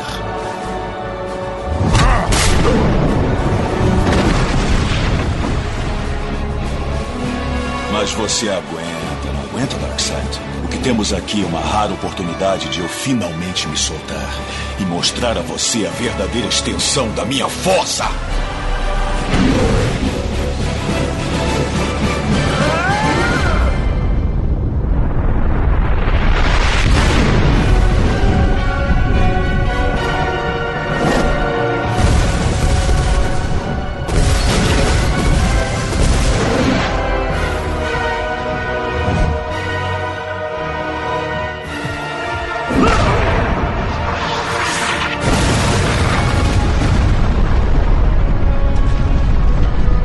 Chegou o Darkseid, bravo, porque cheirou pimenta. Aí o Super-Homem encheu de porrada, depois ele, ele puxou uma navalha de kryptonita, não sei da onde. Ele tirou do mesmo lugar de onde o Batman tira o escudo dele. O Lex Luthor entra no muro original, da- que na verdade é a parede da ponte, né? O muro original, cara? Que isso? É, no, no, no desenho eles falam isso. Nossa, a muralha da fonte, por favor. É a muralha da fonte, que a gente sabe, mas eles botaram um nome bizarro. Que inclusive no desenho tem o Thanos e o Galactus, cara. E aí o Luthor aparece de terno e gravata, falando, ó, eu tenho uma parada aqui pra te dar. No nulificador total. Aí Super-Homem derrotou o Darkseid com o nulificador total e usou pra bater um limão e fazer uma caipirinha depois. Ô, ah, não, mas peraí, Paulo, você tá falando da porradaria e tal, mas você tem que falar que tem uma, tipo, esse episódio se passa no mundo inteiro, né? Esse episódio tem uma, eh, tipo, uma parte da luta tá em Metrópolis, outra tá em Paris, a outra tá na Ah, China, sim. sabe? Tipo, envolve o mundo inteiro na porrada. Eu acho que apesar de ele, de ele não ter sido uh, executado da melhor forma possível, ainda assim ele foi muito bom, cara. Mesmo com o final remendado, mesmo com muita coisa que ficou a desejar, eu acho que ainda assim ficou, ficou bem melhor do que muita coisa que a gente viu por aí. Tem a volta do John nesse episódio. É, cara, ele consegue uma vida, né? É, tem, tem a fogo e a gelo no Rio de Janeiro. Que beleza, né, cara? Ah, bom, pelo menos faz sentido. Quem, quem- quem mais aparece nesse episódio? Esse episódio tem, tem algumas aparições interessantes. Tem o Senhor Incrível que aparece, né? Não, o Senhor Incrível já tinha aparecido antes. Quando o Ajax sai da liga, o Senhor Incrível toma o lugar dele como coordenador Isso, lá. isso, do... verdade, verdade, que precisa ter um cara. E ele faz esse papel nos quadrinhos, na sociedade. né? Na Então, sociedade. O Senhor Incrível aparece várias vezes, vários episódios, sem fala, né? A cota já é do John Stewart, né, cara? Ele tá ali de coadjuvante só.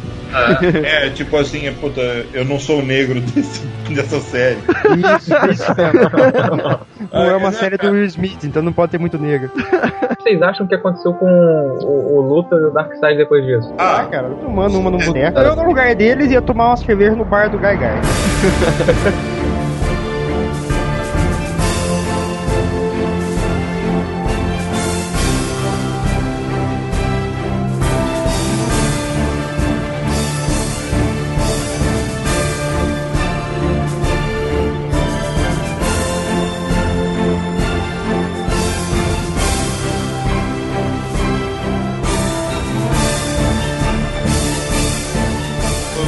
Melhor episódio pra cada um aí. Pra mim é o epílogo. Puta, Simetria sinistra, cara. Eu acho aquela cena do questão invadindo a- aquela cidade lá, com a cadeirada e cantando.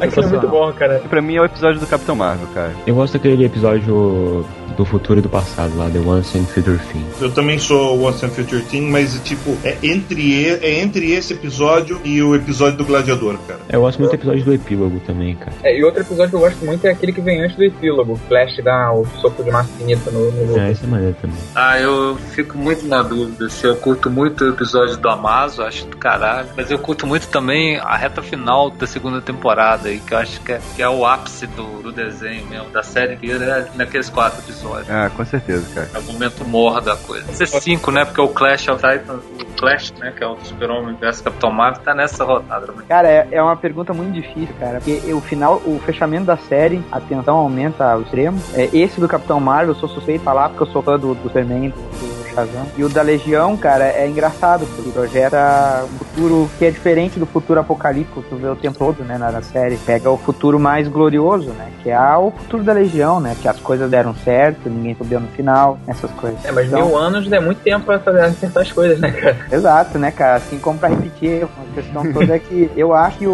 o fechamento da série é o melhor. Mas eu tenho uma coisa também a dizer sobre o melhor episódio. My heart so blue. cara, o Batman cantando é surreal, cara. Cantando pelo Porco Maravilha. É. Pior episódio. Putz, eu detesto aqueles do Gavião Negro. Hulk do. Mesmo com o Kevin Arnold ali, com o amiguinho dele. Foda-se. Pra mim foi aquele do, do Guerreiro que vocês falaram.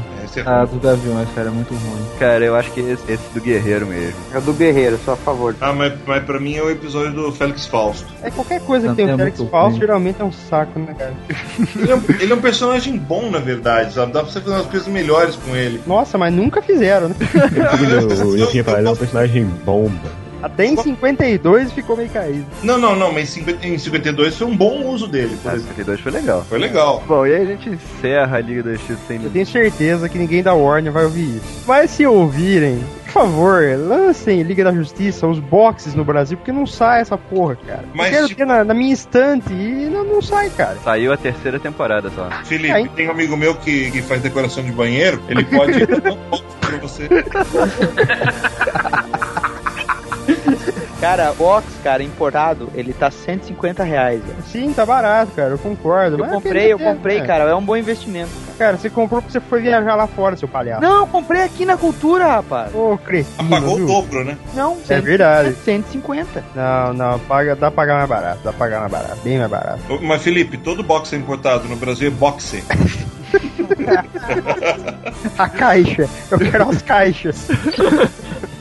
Graças a Kajima, então é isso. Como que pode fica por aqui. Até a próxima. Isso aí. Muito obrigado. Tchau. Vantagem de cinco minutos? Tá amolecendo com a idade, é, Batman? Ah, qual é, moleque? Vai ver se eu tô lá na lua.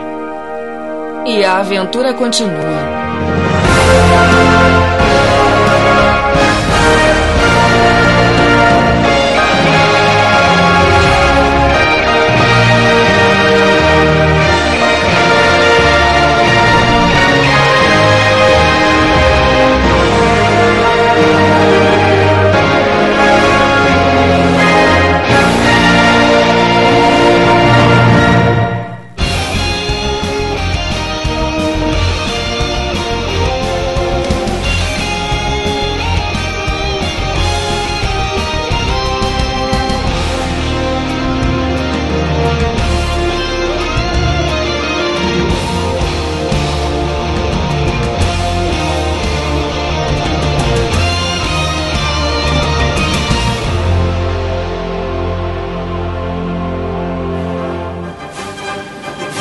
Esse episódio é dedicado à memória de Dwayne McDuffie. O Comic Pod é o podcast do site multiversodc.com.